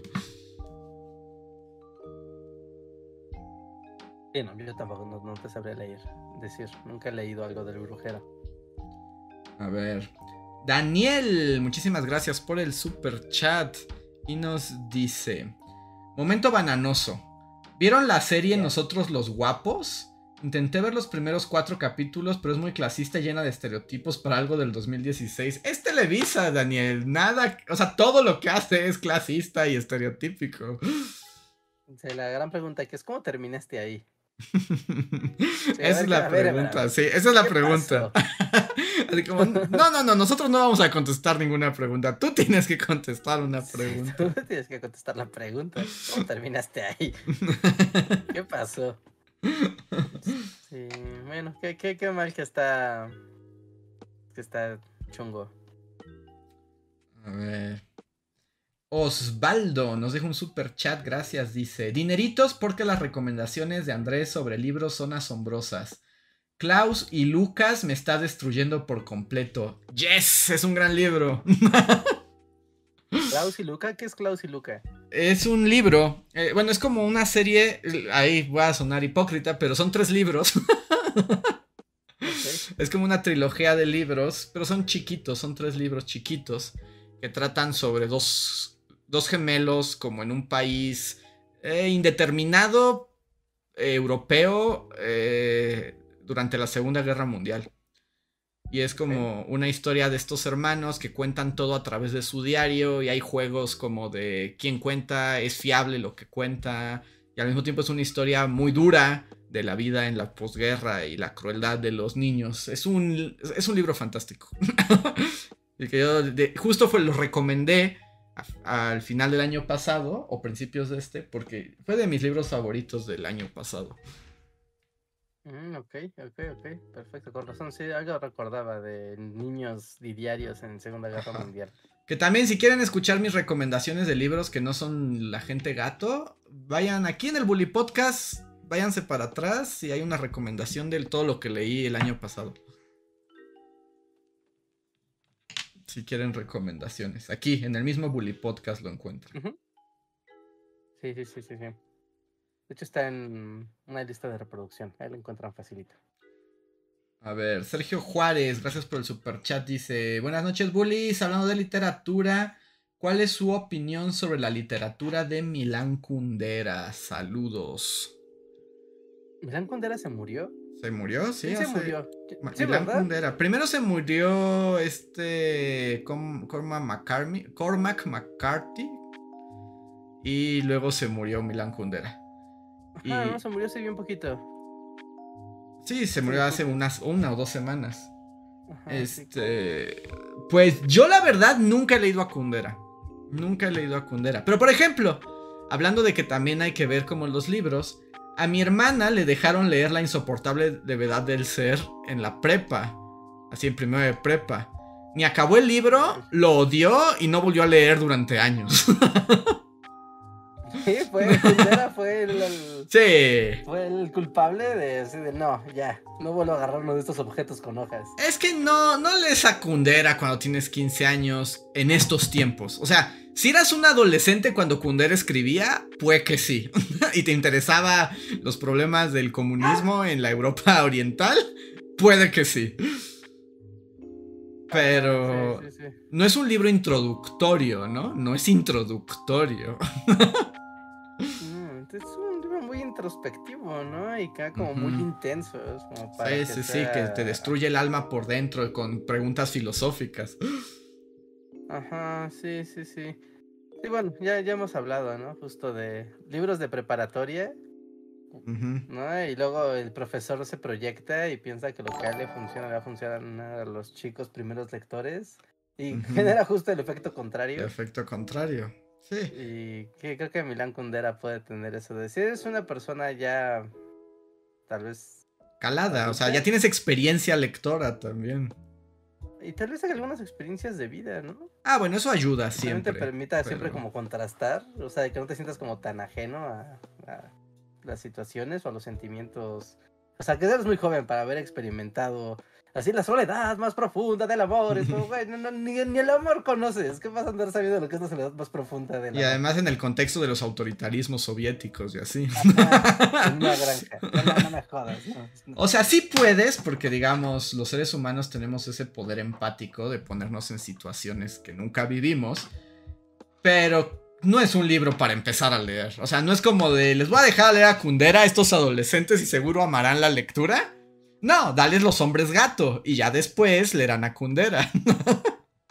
Un poco. Vamos de lo a, de lo que llame la atención a cosas más particulares. Pero sí, no, pues no por nada. Milán Kundera es uno de los escritores más influyentes del siglo XX. Sí, yo no lo he leído, pero ya, ya digo, ya conseguí legalmente varias de sus obras. y pronto leeré y ya les podré, pero no, ahorita no tengo una opinión real porque la verdad es que no lo conozco. Sí, sí, sí, sí, Pueden, bueno, o sea, su máxima obra, ¿no? Es la insoportable verdad del ser, ahí no hay, es como su cosa, ¿no? Está, está, es ensayos más que novelas, es ensayo de la inmortalidad. También está bien. Pero igual, tienen que estar en el mood. Como voy a, como voy a fumar mientras leo. si no están voy a intenciarle. Ajá, necesitan ese mood. Sí, voy a intenciarle mientras, mientras leo esto. Está chido. De Muy bien. A ver, David Herrera nos deja un chat de miembro que dice: Hay una saga mexicana, Hackers de Arcoiris. Es una fumada. Ya, suena. Suena a ello. Suena a ello. O sea, Eh. pero ¿lo recomienda o solo se Solo, no, solo nos informa, al parecer. A menos de que me esté perdiendo una parte del. Pero al parecer solo es como para su información. Hackers de Arcoiris 1, código 1. Ah, es una saga. Sí, sí, 3, Garuda, 2, Shiva. Ok, muy bien. Gracias por la info. Andrea Velar nos dice: Chicos, los quiero mucho. Muchas gracias, Andrea. Muchas gracias, gracias por tu comentario y por tu aporte. El tecolote, hola el tecolote dice, hola, en YouTube están las crónicas del barrio. Uno de sus capítulos habla de la escasez de agua en Iztapalapa y la construcción de una torre inútil. Eh, y ya. Y ya nos habían recomendado, ¿no? Alguna vez ese, ese podcast. Todavía no lo escucho, pero suena interesante. Muchas gracias, el tecolote. ¿Crónicas del barrio? ¿O e- es lo mismo que las cápsulas que había de Canal 11? Que también No, no, no, es un podcast, creo. Ah, sí, es un podcast. Sí, ya sí, nos sí, habían sí, recomendado. Y justo nos recomendaron ese de la torre de agua. Sí, sí, sí, sí, sí, sí, sí, sí. Muy bien. Sí, sí, sí. Es el, es el podcast de este Andrei, ¿no? El señor señor Santos. Santos, sí. Ajá, claro, sí, yo así como, ah, sí, me estaba confundiendo. Sí, sí, claro. Estabas pensando en aquí nos tocó beber, mambo. No, no. Chun, chun, chun, chun, chun, chun, chun, chun, No, no, no, no, chun, no, chun. había unas cápsulas que pasaban en Canal 11 que también eran como mini cápsulas de la Ciudad de México. Era muy contemporáneo a Bully cuando estaba a Bully Primigenio, Ujú. ¿no? Y de hecho están todas en YouTube, eh, de, igual de historia de la Ciudad de México. Y Ujú. también estaban bien padres, siempre era como de, este debería de estar en YouTube, no en Canal 11, haciendo sus videos padres. Triunfa, sal de esa empresa paraestatal. Ajá, sí, sí, sí, sí. Pero bueno, sí, saludos. Eh, Manuel Dueñas nos deja su eh, super chat de miembro privilegiado y dice: Hablando de nuevos libros, esta semana me compré un libro sobre Tezcatlipoca del Fondo de Cultura. ¿Cuál es su dios mesoamericano favorito? Postdata esta pregunta tal vez era más para Luis. Creo que es el más clavado con sus. los dioses mesoamericanos, ¿no? A mí también me gusta Tezcatlipoca, es el del espejo de humo, ¿no? Ajá, ajá, espejo de humo. Eso es está padre. Eso es, es- sí, a mí me gusta espejo de humo. Mm, ¿A quién agarrar? Tezcatlipoca está padre. Mm. Hmm. Hmm. También está muy padre, ¿no? Sí, pero hay que agarrar Quetzalcóatl porque está muy trendy. ¿Cómo se llama el dios de los pellejos? El que tiene su piel de pieles. Ajá, sí, sí, sí, que, que es como cara de calavera y estoy lleno de pellejos. Él, él también está padre.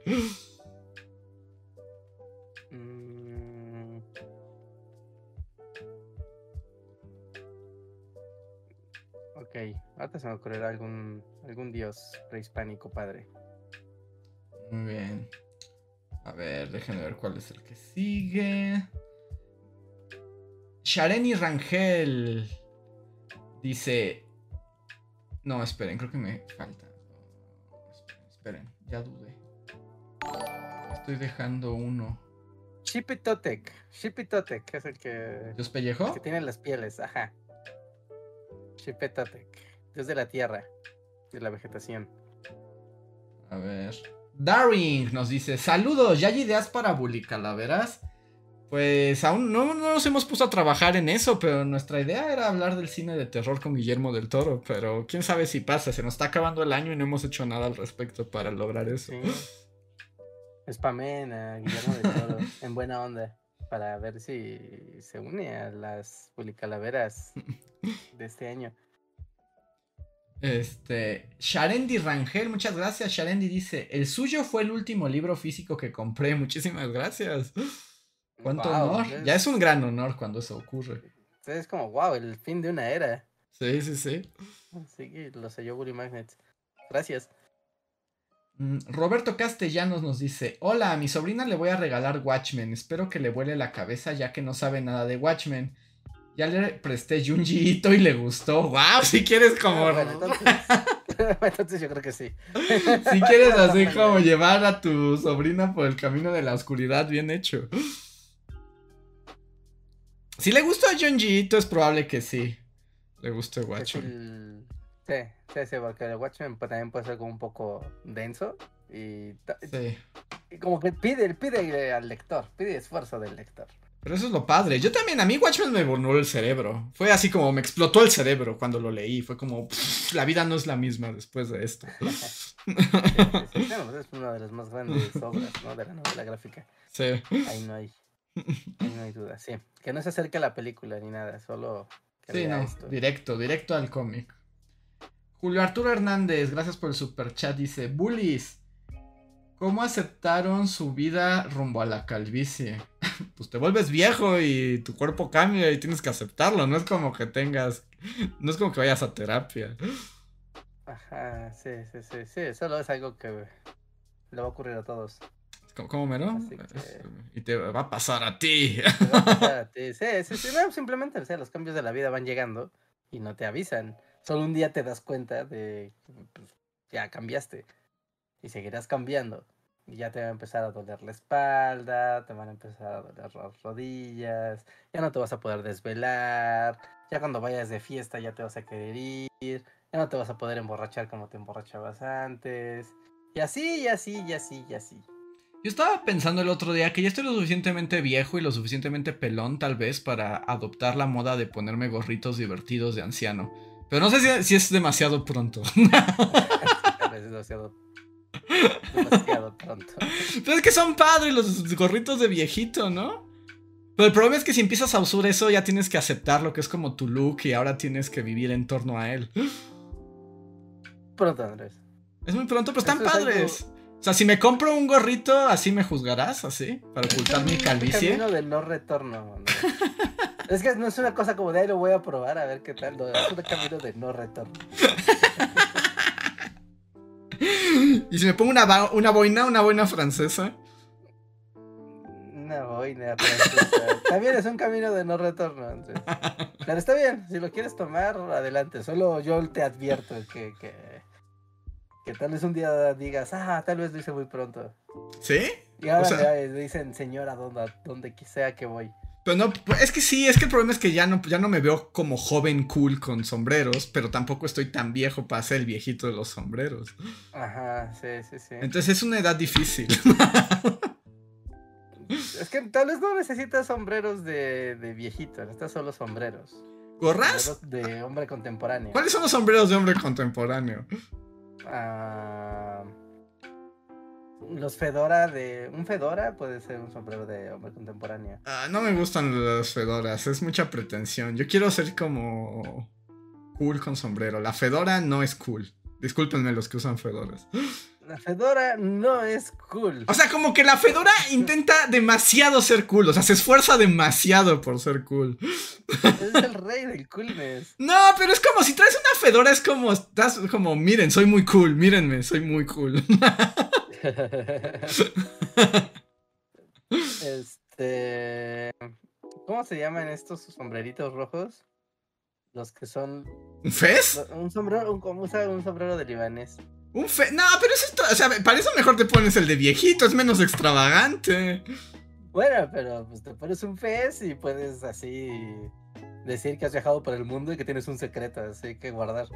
Puedo usar gorras, pero no soy suficientemente cool para los gorras. Necesito un sombrerito que vaya con mi personalidad. Sí, tuviste la oportunidad de tener una gorra una vez y la dejaste pasar. ¿Dejé? ¿Dejé la oportunidad de tener una gorra? ¿Cuál? nos contaste, ¿no? Que creo que estabas con un primo o algo así y había como gorras cool. Y había la gorra de gallo y de pollo. Ah, y no, no, no. Ah, no, no, no. Que, que, que pedí, este. Que cuando fuimos al concierto al que nos llevaste, le pedí a mi cuñado una gorra y me dio una gorra con un gallo porque era muy cool. Y yo dije, eso está horrible, no me lo voy a poner. Saludos. Una línea del tiempo así ya se abrió, donde Andrés se agarró la gorra de gallo. Cock. Porque a veces decía cock, decía cock y traía un gallo. Es como, no voy a poner eso. Pues es lo más de moda que hay. Dejaste pasar a estar así, lo más trendy que ibas a estar así en años. En un festival de música, perdí todo mi coolness. Ajá, sí, sí, sí, sí, completamente. Ah, híjole. En, en- en este momento, sí, son las gorras lo que reinan. los- no hay como sombrero característico del, del momento. Sí, y son las gorras. Y luego las gorras como que son muy deportivas y siento que no se me van. No me van. Mm, O por ejemplo, la otra vez vi, o sea, como unos sombreros como más como tipo australianos. Y me lo puse y me quedaba muy bien. Pero es como es que no puedes andar con la vida con un sombrero australiano. O sea, no, como no. si fueras un avatar. O sea, pero no puedes. O sea, no puedo andar con mi sudadera y mi playera y un sombrero australiano. Es como, eh, o sea, ¿qué, qué- qué- qué significa eso? Pues que te gusta estar sombrero, ¿qué tiene, no? Los demás pueden joderse con lo que piensen. Simplemente, o sea, no te vas a poner acá un, un sombrero de cordobés. Así como si fueras a un si fueras al Día de las Madres. ¿Sabes, por ejemplo, qué me gustan? Pero el problema es que en la ciudad no hace suficientemente frío. Me gustan como los sombreritos tejidos. Los ajá, sí, beanies. sí, los, los Ajá. gorritos, ajá, sí, sí. Pero. Sí, como de. Como del video de Paranoid Android, así. tu- Ajá, ándale. Pero pues eso no, pues eso no hace suficientemente frío. No, bueno, hay muy frescas, pero sí, para Ciudad de México cuando hace calor, no, no, ahí sí no. Sí, no. Y un sombrero de pajas me falta como rancho, ¿no? No, te falta costa. Fa- Sí, sí, me, me falta como. Como esa espíritu. Te digo, es muy difícil, es muy difícil, Reja. Una gorra, pero como. Como. O sea, no gorra de deportiva, no una cap, sino una gorra como del Partido Comunista, pero sin la estrella. O sea, como ese corte, como gorra militar. Ah, eh, tal vez. Aunque el problema es que justo sienten que. si- o sea, si te pones una de esas, la gente piensa que repartes el machetearte ahí en la. afuera de Bellas Artes, ¿no? No, bueno, pero una gorra que no tenga la estrella, una gorra de corte militar azul o roja, negra, ya es todo. Lo voy a pensar. Ya, estoy demasiado viejo y suficientemente pelón como para usar gorras, pero aún no decido cuál es el estilo. Porque es un camino sin retorno. Sí, sí, sí. Una gorra. Sí, eh, búscate una de esas. Yo creo que esa puede ser la que funcione bien. Y no es deportiva, no es así de los Lakers ni nada por el estilo. Y funciona como en, la- en el mundo urbano. También nos dicen que siendo académico puedo ponerme el sombrero australiano. Ese es como de profesor de antropología. Ajá, ¿no? sí, es como, exacto, es como voy a la ENA. Ajá. Esa con guayabera.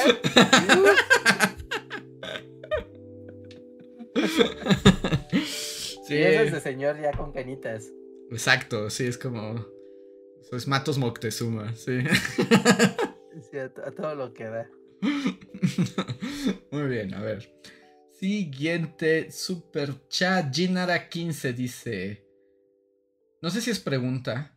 ¿Cuándo comenzamos todos a decirle Reinhardt a Reinhardt? Pregunta. Los quiero mucho. Pues siempre, ¿no? O sea, eso es parte de la vida del internet. sí, pero bueno, poco a poco. Cada vez fue más común, ¿no? Ah, sí, supongo. Sí, no, pero con bully, ¿no? O sea, sí es como Sí, bu- sí, del- por supuesto. No, antes Gennara pues no, no, no, no era un ente digital y no lo conocíamos ni nada, entonces no había nada que me, nombrara de otra forma. Pero sí, hemos aprendido a aceptar Reinhardt como el verdadero nombre. Nombre de uso común. A ver. Adrián Félix, muchísimas gracias. Ah, bueno, primero bienvenido Tomás Trinidad al sistema de membresías, muchas gracias. Y Adrián Félix dice, tal vez Luis sí es un extraterrestre y por eso quiere que toda la humanidad muera y se conecta a internet, por eso es tan bueno en el juego de Luis. es una vez está posibilidad. conectado al intranet del universo y por eso tiene todos los datos siempre a la mano. Muchas gracias por el super chat. También muchas gracias a Mirza Livia, otro, otro generoso super chat que dice: Gracias por recomendar a Klaus y Lucas. La primera parte me tenía con la adrenalina a tope, la segunda me deprimió y la tercera me dejó viendo el vacío por día. Ahora quiero que todo el mundo lo lea. Les digo, es un gran libro, léanlo. Es un gran libro que no les van a recomendar los mocosos de TikTok. ahí está. ¿De quién editorial es? Ah, es que lo acaban de reeditar, pero no me acuerdo en qué edición está. Mm, vamos a buscarlo. La, más reciente en físico, la edición es de Asteroide, Libros del Asteroide. La más reciente, ¿no? Hay unas más viejas, pero es un libro que acaban de reeditar, como que se acaba de redescubrir. Mm, ok, ok, ok. Ah, cool. Pero es un gran libro. Y sí, sí te rompe el corazón de diferentes maneras. Como lo dice Mirza, es exactamente. La primera parte te estresa, la segunda te deprime y la tercera te hace quedarte mirando al vacío, preguntándote qué es la vida. es pensativo. Mm. Dale, suena muy deprimente tu libro. Está muy bueno. Sergio Juárez dice: si vas a Ciudad de México, no confías en nadie, ni siquiera si encuentras a uno de los bullies en la calle. Por lo que sabemos, podría ser un molusco espacial. Exacto, exacto. a ver, es un molusco espacial amigable. ¿Ah, Ajá. O, a lo mejor les robamos la cartera. Así como, saludé a un bully en la calle y me robó la cartera. Tengo la experiencia completa.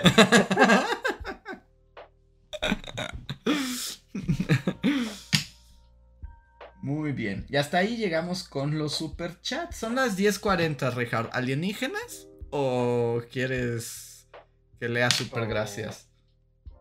Mm. Aliens, aliens. Si lo continuamos con Luis. Pero vamos a darle aliens primero.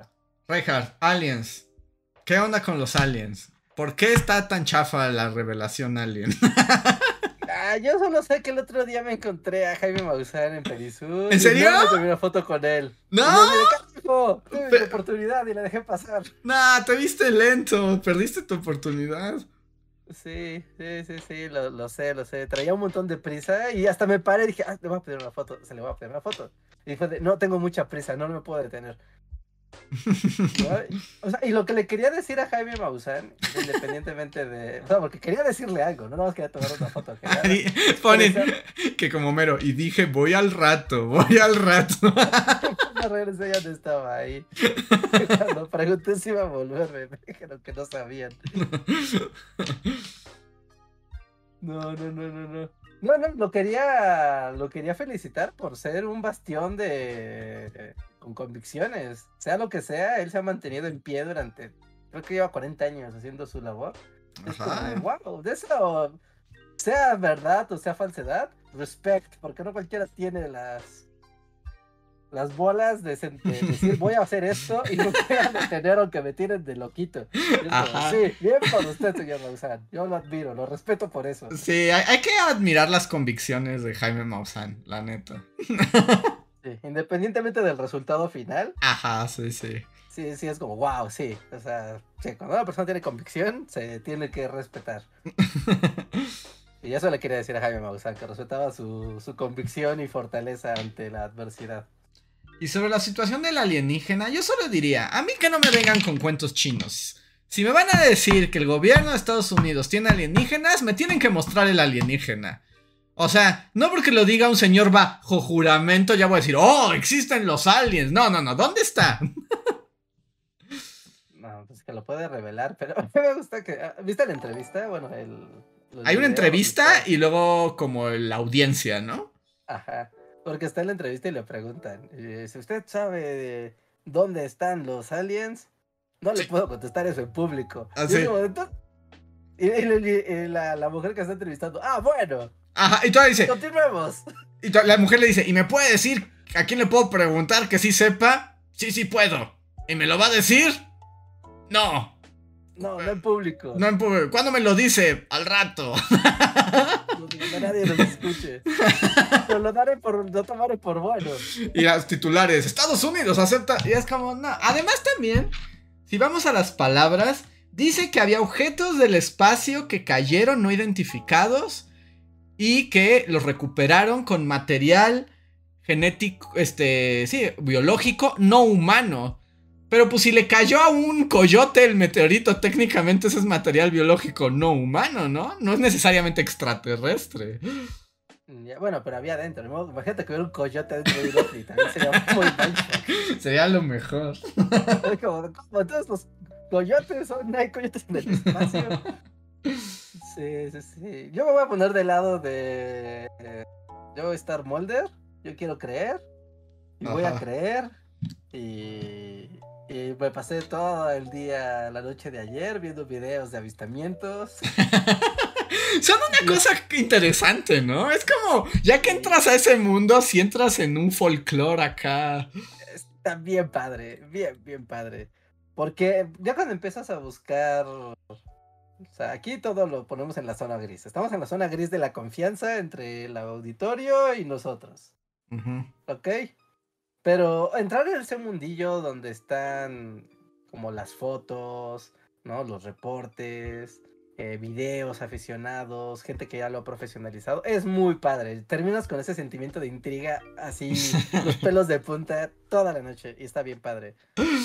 Sí. De hecho, yo voy a confesar algo aquí. Ya lo había mencionado, bueno, se lo había dicho a Luis y a Enrique. No estoy seguro si lo mencioné también en un podcast. Pero yo alguna vez ya había dicho que quería hacer un video sobre la historia del fenómeno ovni para Bully. O sea... Sí, sí, pues es que es una gran historia. Ya me decidí. Después de esto es como ese video va a existir. el momento. O sea, tal vez voy a tardar porque hay muchos videos en, en puerta. Pero ya empecé a investigar sobre el fenómeno ovni y debo decir que es muy difícil investigarlo porque hoy fui a mis lugares para conseguir fuentes históricas sobre el fenómeno ovni. O sea, no si existen o no. Yo quiero como contar de dónde viene, cómo se ha desarrollado en la cultura, etc. Reja, hay una cantidad de libros sobre ovnis. Bueno, sí, claro. Hay millones y millones de libros sobre ovnis, pero el problema es que todos son de loquitos. el problema es despejar la. El problema es despejar como la, la basura. Ajá. Eh, según, bueno, no sé, a ver. Ayer estaba viendo una entrevista que le hicieron a Jaime Maussan, sí, la más cercana, antes de que pasara esta declaración. Y él estaba como platicando sobre varias experiencias que él tuvo, pero que uno de los más grandes autores y personas influyentes en el medio es Billy, Billy Mayer. Dice quién es. ¿no? Y Billy Mayer es un suizo que tomó fotos en los años 70 y que a él siempre lo tomaron de loco porque había tomado muchas fotos y decían que estaban editadas. Pero las fotos, o sea, como que hay ovnis detrás de árboles o hay ovnis como a distancias muy cortas, entonces se ve con mucha nitidez. Y decían que pues eran fotomontajes, pero él siempre sostuvo que no eran fotomontajes y dedicó igual toda su vida a, a, a tratar de develarlo, ¿no? Y curiosamente, parte de su investigación y de pues volverse ufólogo, ¿no? Y de ser una de estas personas que empezó a viajar por el mundo en busca de. En busca de cosas paranormales, ¿no? En general, pero pues su cosa eran los ovnis, ¿no? Lo trajeron a México, ¿no? Donde también encontró cosas ya en el, en, en el Popocatépetl, ¿no? Y en California, bueno, en Baja California. ¿No? Donde al parecer hay como mucha actividad de, de, ovnis. Eh, buscan así como Billy Mayer, ¿no? según la entrevista que vi, él es como de los más pro, ¿no? Solo lo mencionaba como él cuando lo conoció y de las cosas que compartieron y como los dos llevaron su montón de VHS para verlos juntos. ¡Wow! La mejor amistad del mundo, ¿no? Yo sí quisiera ser como el vato que trae un montón de VHS y se junta con otro vato para ver VHS de ovnis borrosos. Es como, wow. Entonces tal vez él sea una una de las eh, bueno, y que aparte ha sido de las personas que más libros ha escrito. De hecho, la foto del del póster clásico de I Want to Believe, que se ve como un ovni con un bosquecito abajo. Bueno, esa foto la tomó él. La foto original de eso la tomó él. Y es como el máximo representante, bueno, representante visual de, de la cultura ovni, ¿no? Pero, ya sabes, se considera que es falsa y otros dicen que no, que sí es verdadera. Y él asegura que su que su fotografía pues fue, fue real, pero bueno, ¿no? O sea, sigue habiendo ahí la controversia. Pero ahorita que salió lo de la declaración de Estados Unidos, pues él ya salió a decir, ya ven, no estaba loco, esa foto es real, solo que siempre he querido joder. Todos me quieren joder. Y Mausan, eso es cierto. Siempre nos quieren joder. Me están jodiendo. Me alegra haber vivido lo suficiente para saber que me estaban jodiendo. Es que, pero es que es un fenómeno muy interesante todo lo que se hizo en torno a los ovnis, ¿no? Porque hay como hasta como unas religiosas también en torno. Y, y como este folclore y el quiero creer. Y es como muy siglo XX también. No sé, está padre. Quiero hacer un video sobre esa historia, pero necesito bibliografía confiable y no escrita por loquitos. Sí, yo creo que sí te conviene. Rastrea a Billy Mayer. Y como que, porque aparte como que sus fotos fueron de las más influyentes en la historia de la ufología de en los 70s. Ajá. Y, y, pues a partir de él pues se ha creado mucho. Ya obviamente ha sacado un montón de libros, pero se empieza a pegar con las ondas espirituales, las ondas religiosas y la parte de los sub, de los... de- de los Que, justo estoy viendo, o sea, y. Billy Mayer tiene un montón de libros, pero eso, es que de esos libros de loquitos hay muchos. Yo lo que quiero es un libro, no hay un historiador, un sociólogo, así como alguien que sea experto en ovnis y fenómeno UFO, ¿alguien sabe? Pero chat? es que... Pero que no sea un loquito. Ajá. De la manera ¿Equivocada? inversa cómo funciona esto. Porque parte del fenómeno ovni es que no ha sido reconocido como una ciencia nunca. Entonces no vas a encontrar. No, pero sí debe. Gente No, bueno, o sea, no, no, no quiero un ufólogo. O sea, quiero un historiador o un sociólogo que haya investigado el fenómeno de los loquitos, de los ovnis. No, pues, entonces no están loquitos. Sí, tal vez no estén loquitos, pero, pero sí me entiendes. O sea, lo que quiero es como cuándo empiezan los avistamientos, quiénes son estos personajes, ¿no? O sea, cómo se construyeron las sectas, cuándo empezaron estos como historias de abducciones. Ajá, sí, sí, sí. Mira, ahorita estoy viendo aquí que la UAM, la UAM, la, la metropolitana de aquí de México, Ajá.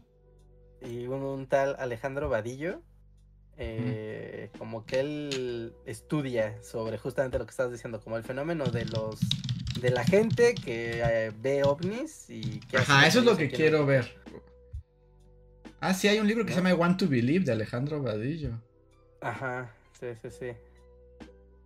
¿No? Y Y me están diciendo que aquí ajá, el canal de ese es pero esa es otra historia tiene algo.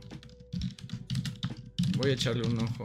Pero sí, necesito necesito fuentes este fuentes fidedignas del fenómeno, no necesariamente de si hay aliens o no hay aliens. ajá, sí, sí, sí, sí, sí. Sí, como el fenómeno social de... Bueno, es que te terminas yéndote hasta, hasta los programas de History Channel, ¿no? De Sí, sí, sí. los... ¿No? Los antiguos ponen en sus grabados. Wow, sí, no, pero eso es otra historia, tiene demasiados. Pero tiene bibliografía, digo, no es que desconfíe de, pero eso es otra historia, pero tiene bibliografía. o nada más compiló cosas de los libros de loquitos.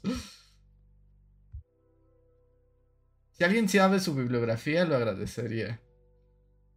Sí, sí, sí. Hay que, hay que rascarle bien. Bueno, yo no Eh, conozco muy bien a, pero eso es otra historia. Pero sí son como historia, historia o historia medio History Channel. No sé, lo estoy preguntando, no lo, cono- no lo conozco. ¿qué tan serio es el trabajo de... Ajá, ¿qué tanto puedo confiar? Mm, híjole, no sé, es que hay conte- tiene contenidos muy buenos también. O sea, yo he visto varios videos de ellos, Ujú. ¿no? O de él, no sé cuántos los en el equipo. Y tienen cosas muy buenas también, pero no, no sabría su la veracidad de sus fuentes. Yo le daría a Yai. Ok, lo voy a checar. Pero yo pregunto, yo pregunto, porque. Porque. Andoni Garrido. Andoni Garrido es quien hace, pero eso es otra historia. ¿Es, ¿es mexicano? Garrido, vamos a ver. Eh, Creo que son españoles, ¿no? No, no, es Sí, que son no- españoles. ¿Son españoles? Licenci- Antonio Garrido es licenciado en Comunicación Audiovisual por la Universidad de Navarra y máster en guion de cine y televisión. Ok, dicen que sí es muy libros. serio y da bibliografía. Perfecto. Entonces, eh, puedo este, guiarme para buscar su bibliografía. Sí, sí, sí. Y ahí de ahí, pues ver como. Seguro hay cosas serias. Bueno, o sea, como con una estructura y una, un prestigio más allá de. Soy el rey de los loquitos y eso es lo que me. eso es lo que me, me da mi autoridad. Dicen que voy a terminar yo como loquito porque todos empezaron con claridad de pensamiento y luego se pusieron y nadie hace nada. Ay, vi una entrevista, déjala, ahorita la busco y te la paso. Eh, ayer en serio dediqué mucho tiempo a eso. Pero vi una entrevista en el programa de Nacho Lozano, de hecho le hicieron hace igual hace como 15 días, donde invitó a tres expertos a o sea, pues sí, ¿no? Sobre el fenómeno ovni y justamente los tres eran autores y investigadores y así, y como que todos estaban platicando de, de lo mucho que está oculto, de las cosas que están bien documentadas, pero pues que han quedado ahí ocultas, ¿no? O que han, se han dedicado a, hacer entrevistas y testimonios. ¿No? o sea, esto siempre es como, es que e, es tan curioso como siempre es de, lo vio un militar, pero el militar no puede hablar porque... Ajá, siempre es eso, como el de ahorita es como de, sí, sí vi, ¿qué vio? No puedo decir. ¿Y dónde ¿Sabe dónde están las cosas? Sí, ¿dónde están? No puedo decir. Entonces me, choca eso. Yo quiero ver al alien, Reinhardt. Quiero ver al alien. Bueno, pues si lo ves tú, lo vemos todos. ¿Qué es el problema? Este, el, ajá, había un vuelo de una avioneta. Una avioneta mexicana que fue secuestrada por ovnis. Y después ah. cuando este. Rafael Pacheco. No, ajá, sí, Rafael Pacheco. Ajá, y, Rafael Pacheco después lo, cuando quiso dar su declaración y decir que había pasado, le quitaron la licencia de piloto. le dijeron Matanga. Matanga, ajá, sí, sí, sí. Sí, que estaba volando en Ciudad de, estaba volando en, en México y de repente la avioneta se perdió y dice que fue, él con la avioneta fue abducido y fue perdido de los radares, de los radares y después reapareció. ¿No? Y fue de cómo, por qué desapareció la, avioneta y después reapareció. Y él contaba que en el tiempo que fue su vuelo, eh, le revelaron la existencia de los extraterrestres. Pero sí recuerda lo que pasó en ese momento. A ver, aquí está el... Sí, o sea, él tiene su dictado, su declaración de qué pasó en el vuelo, de por qué se perdió. y de que misteriosamente regresó al punto donde lo habían secuestrado. Está padre, el mundo ovni, o sea, el mundo ovni es padre y está muy bien construido, o sea, sí es el mundo de los loquitos o tal vez no, pero está, mm, o sea, sí está padre, o sea, es interesante, es que es muy interesante el fenómeno, porque sí es como, es muy siglo XX y es como de, no podemos creer que existe, que las vacunas sirven, pero sí en que hay alienígenas que secuestran vacas, ¿no? O sea, eh, es como, me, parece fascinante. Ajá, sí, sí, sí. Pero ya no se ah, habla tanto de las abducciones, ¿no? O sea, como que en los noventas y los ochentas las abducciones estaban a la orden del día y ya casi no hay. No, ya, ya pasó. Hasta luego en las series de televisión ya se hacen bromas, ¿no? no, no, ya, ya, ya abducimos demasiado, ya no necesitamos abducir a nadie más. Ajá.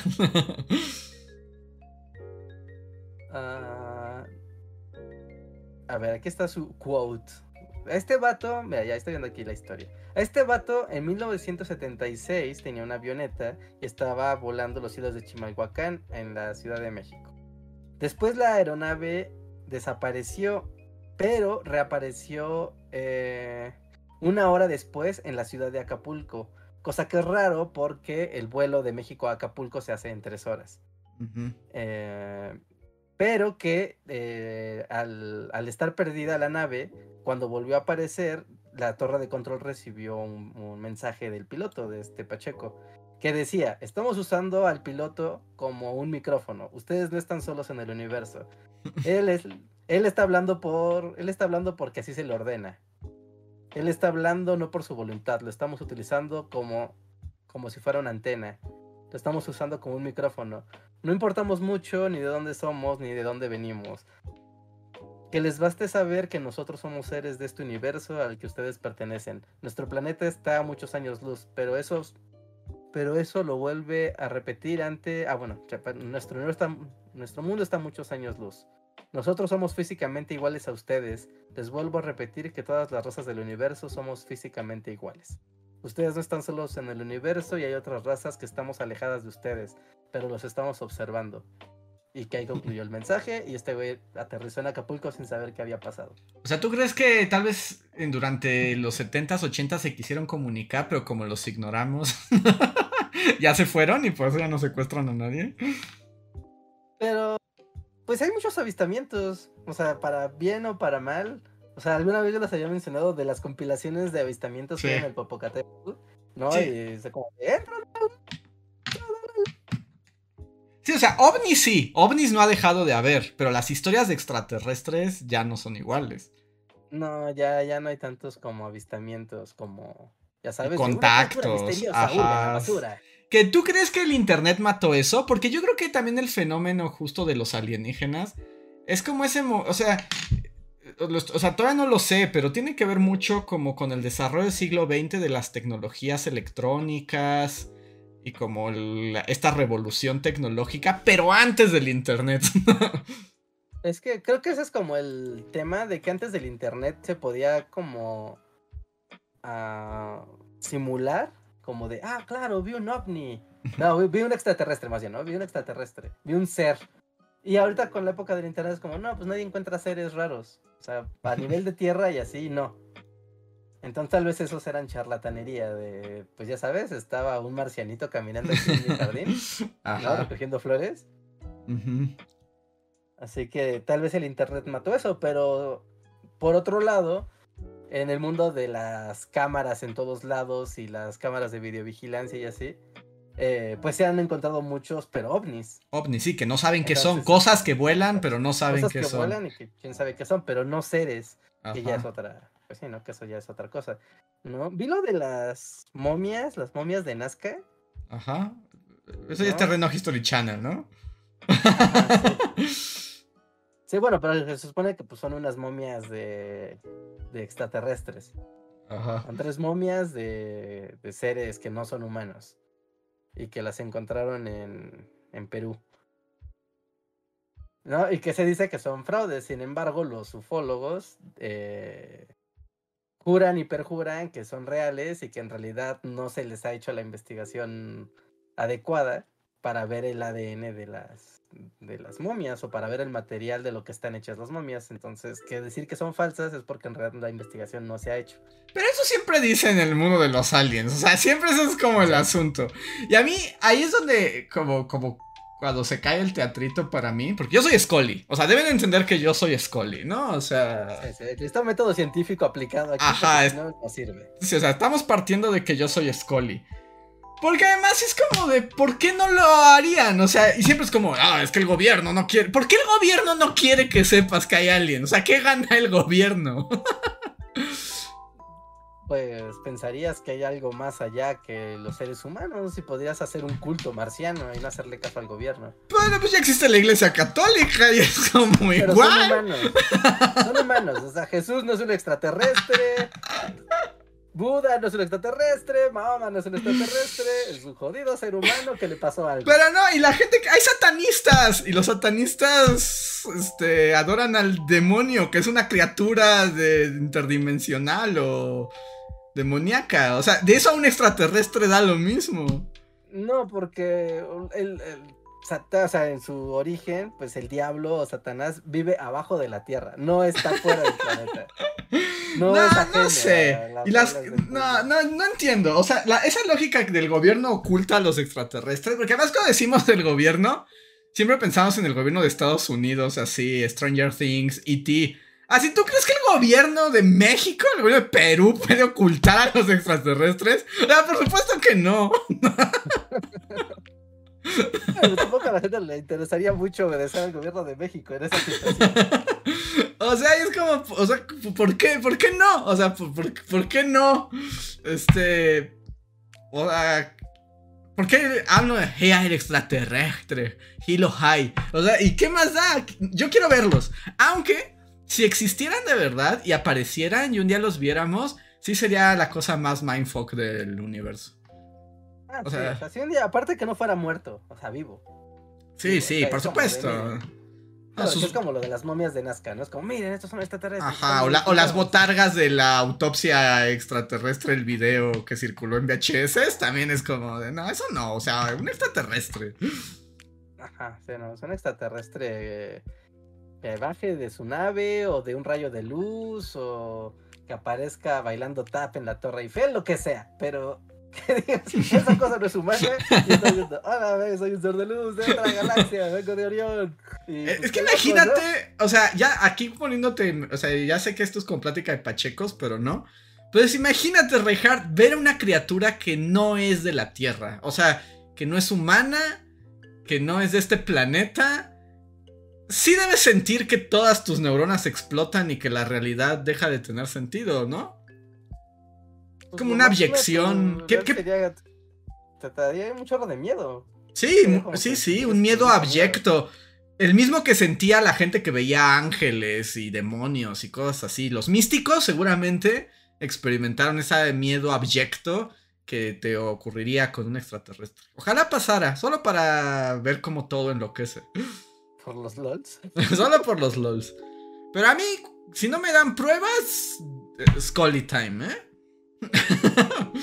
Ahí están las momias de Nazca. Eso no es una prueba. Porque además estoy seguro que hay un montón de arqueólogos y un montón de.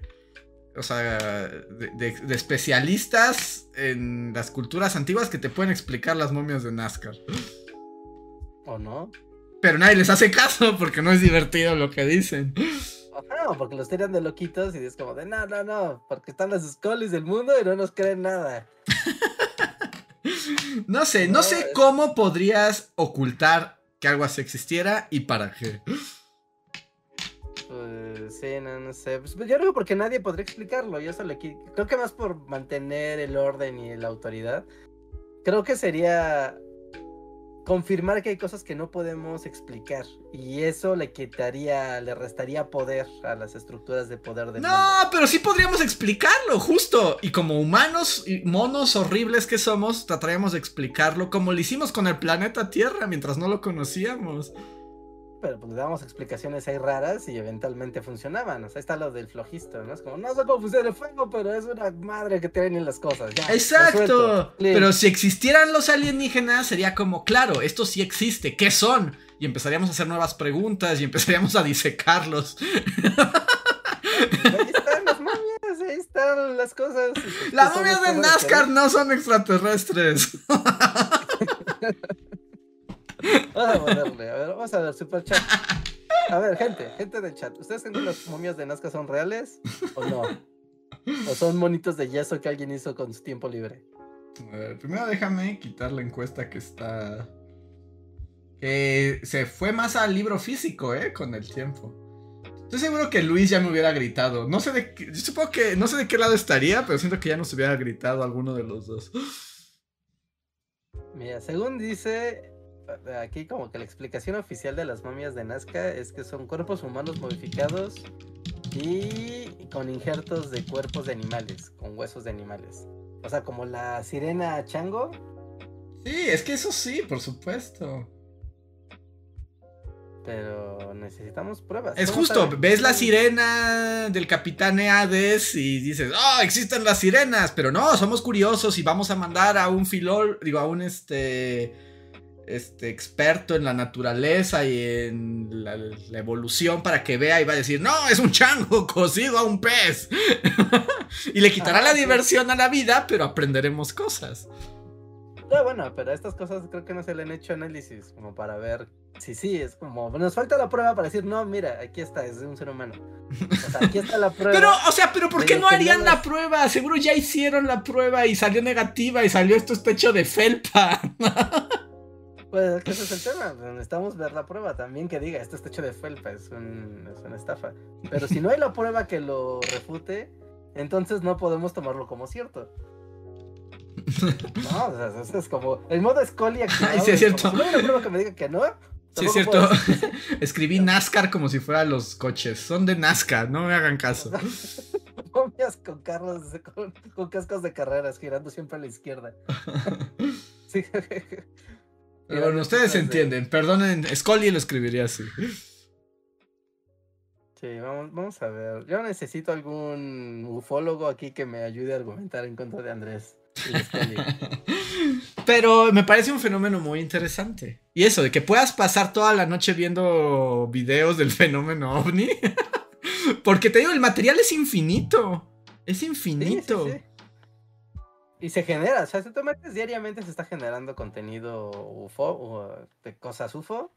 Unos más chafas que otros, unos más padres que otros. Eh, pues está, siempre es como apasionante. Como cuando Mausan trajo al señor del brazalete que lo teletransportaba, pero nunca se puso el brazalete. Y es como, señor, si el brazalete lo teletransporta, póngaselo y pruébelo. Ver. queremos ver, porque si no podemos ver, pues no funciona. A ver, a ver, a ver, a ver. Mira, aquí está el diario de San Diego en español. Está y está Jaime Maussan, dice, las momias de Nazca podrían reescribir la historia. Que lo que sí es que es un buen momento para ver los expedientes secretos X de nuevo, ¿no? Es un buen momento para ver Roswell. ¿Roswell? ¿La cara de romance o la caricatura? No, la caricatura. A la caricatura era muy buena. La caricatura, ajá. ¿Cómo? Tenía un nombre más largo, ¿no? Expediente secreto Roswell, algo así se llamaba. ¿Y dónde puedo ver los expedientes secretos X? Antes estaban en Amazon, pero ya, ya no sabes dónde está nada. Pues es de Fera de Fox, ¿no? Entonces tendría que estar en Star. Ay, pero no tengo Star. O, algo así. A ver. las familias de NASCAR son alguien. Sí, sí lo son. ¿Quién dice? Jaime Maussan, por supuesto que va a decir que sí. a mí no me han demostrado que no. Seguro se ha demostrado 80 mil veces, pero la gente de los loquitos de los UFOs no te van a poner eso. Y si te lo ponen, te van a decir, es que los científicos que lo probaron son una agencia gubernamental que quiere ocultarlo. Bueno, pues hay que verlo, hay que verlo. O sea, pruebas, pruebas, pruebas, pruebas. ¿Dónde está la prueba de que esas son falsas? Necesito. Sí, es importante, es importante. Pero bueno, espérenlo. Va a haber un video del fenómeno ovni. Déjenme averiguo. Déjenlo estudio. Y veremos si hay que creer o no. Ajá, sí, sí, sí, sí, sí, sí. ¿Han visto ovnis? Yo nunca he visto un ovni. ¿Tú nunca has visto ovnis? Necesitas salir más a la calle. Ahí encerrado no van a llegar. No van a llegar a tu ventana. que me toquen como como el video de la película de señales, ¿te acuerdas que hay como un extraterrestre que ven como... Ajá, y unos niños, hay como un video que ve Joaquín Phoenix, como de unos niños en Brasil que están en un cumpleaños y ven al extraterrestre que les llega a su casa hacia el cumpleaños. sí, algo así. No, necesitas salir al... Necesitas salir más al cerro. Preguntan aquí que les llama la atención por qué ahora los gringos hacen ese tipo de anuncios. Yo digo que es para evitar la huelga de los actores. si ¿Para distraer la atención? no, es que Estados Unidos sin Hollywood se, se implota. Harán lo que sea necesario. Sí. Bueno, a ver, dice Alejandro Puga. Yo no creo en aliens, pero sí he visto ovnis. Sí. es como A más B, ¿no? O sea, pues es que si te has visto ovnis, es porque hay aliens. No, no, no, no, no es una, no, no es este, no, es una correlación directa. Puede haber ovnis y que no sean alienígenas. No, pero si nadie sabe qué son, entonces no son de este mundo. No, eh, solamente no sabes qué son. O sea, pasó volando algo que no sabes qué es. Podría ser de este mundo, pero tú no sabes qué es. Eso es lo que lo hace un ovni. Y claramente es una máquina. No es un animal, no es una bestia ancestral, es, una máquina. una bestia ancestral, un dragón chino así. claro, la gente ve dragones chinos.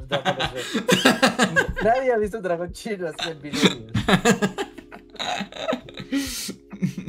Pero ovni sí, entonces, si es una máquina y no es una máquina humana, por lo tanto, es de un alien. No, no necesariamente, no necesariamente. Que eso es lo que estos juicios de ovnis han dicho desde la pandemia, que ves cuando empezaron.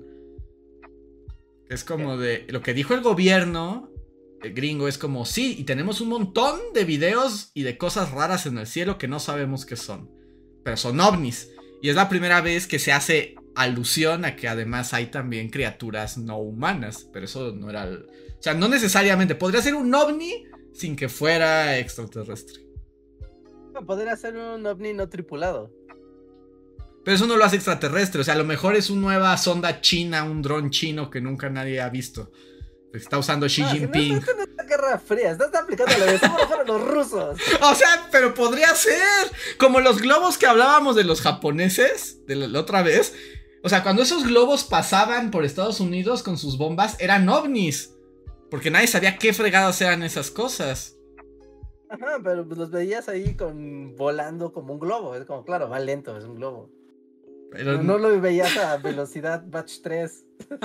no, no, no, no. Pero, o sea, pero no necesariamente tienen que ser extraterrestres, es lo que yo digo. ¿Qué tal si son hombres, personas, seres humanos del futuro? O sea, ¿prefieres que haya viajeros en el tiempo antes de que haya ovnis? No, lo pones así, es más fácil que haya viajeros en el no, tiempo. No, no digo que, es más fácil. Yo no, no digo que sea más fácil, solo digo que mientras estamos hablando de un ovni, puede ser cualquiera de las dos cosas. ok, ok. Bueno, pero está bien. Me prefiero que quede en el terreno de no sabemos. No se sabe qué es. Podría ser un alien o un viajero en el tiempo. A decir que son los chinos. Podrían ser los chinos, Reinhardt. Xi Jinping. Con su nuevo dron que viaja a Match 3. Rompe hasta las leyes de la física terrestre. ¿eh? Que tú sepas, ¿conoces la tecnología china comunista? No lo creo. Son capaces de todo. Son capaces de todo. Como cuando decían los gringos que con el satélite Sputnik, que era como un balón de fútbol, iban así a escanear todo el planeta Tierra y bombardear todas las bases militares al otro día. no, no, no, no. O sea, yo solo digo que el, la categoría ovni no implica que sea extraterrestre, solo que es algo desconocido. Ahora puede haber ovnis extraterrestres, pero no todo. O sea, es como el silogismo, ¿no? Ajá. Bueno, pero ajá, sí, ok, ok. Tú lo estás llevando por otro lado, sí. O sea, el ovni puede ser extraterrestre, pero también puede no serlo. Lo que sí es que es desconocido.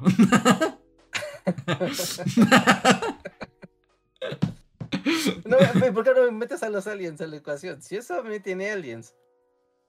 Por lo tanto, todos los ovnis tienen alguien. No, no, no, porque un ovni es un objeto volador no identificado. De hecho, cuando lo identificas como un platillo volador, esa es la pregunta, ¿sigue siendo un ovni o ya es un platillo volador donde dices ahí hay un marciano? Eh, bueno, porque no sabes su procedencia ni qué es, entonces sigue siendo no identificado. O sea, eso es como una nave rara. No, sé, yo Scully time. Aquí vamos a tener discusiones de Mulder y Scully en su cubículo. Andrés prefiere que sean comunistas. no digo que prefiero, solo digo que es más probable.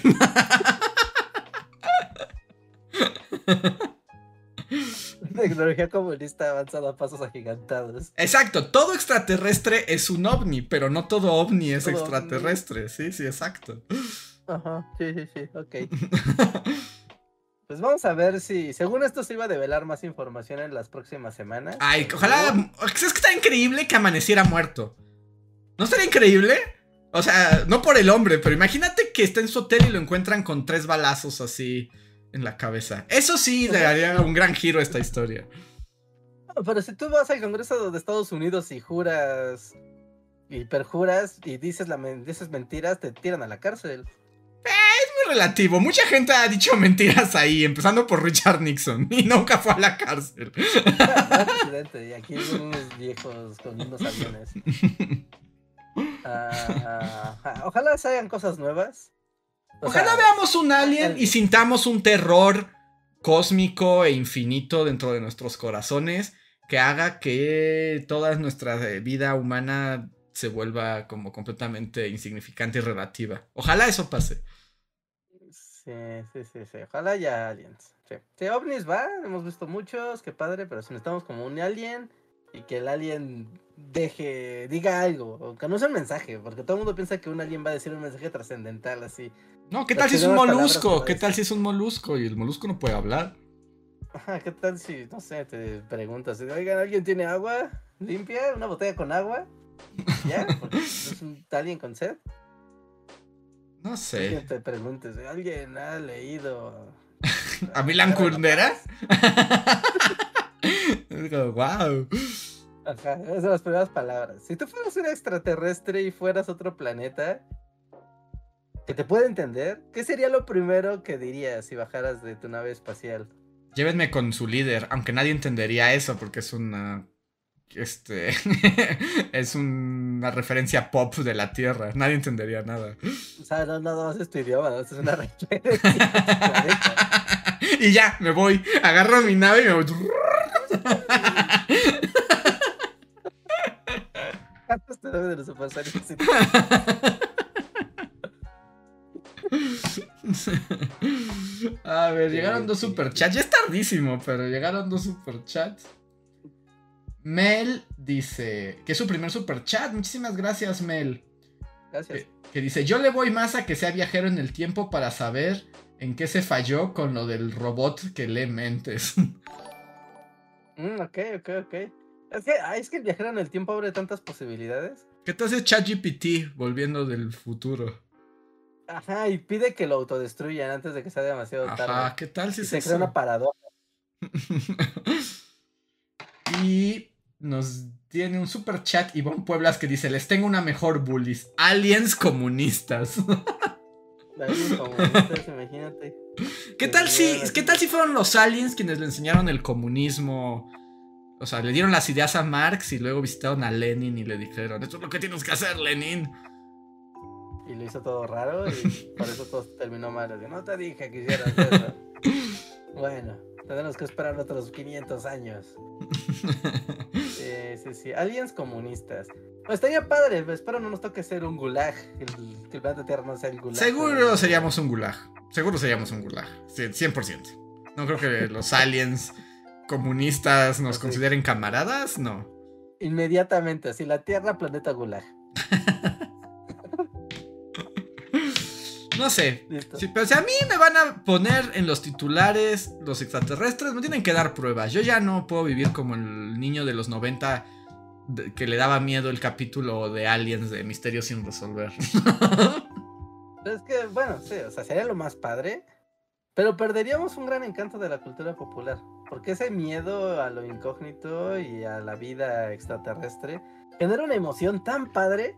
Y si de repente supieras que ya existe, sería como, ah, me acuerdo que antes esto me emocionaba mucho. No, pero no sería increíble porque entonces ya no sería una fantasía, un mundo, o sea, un universo de posibilidades se abriría. Disecaríamos aliens para entender cómo funcionan.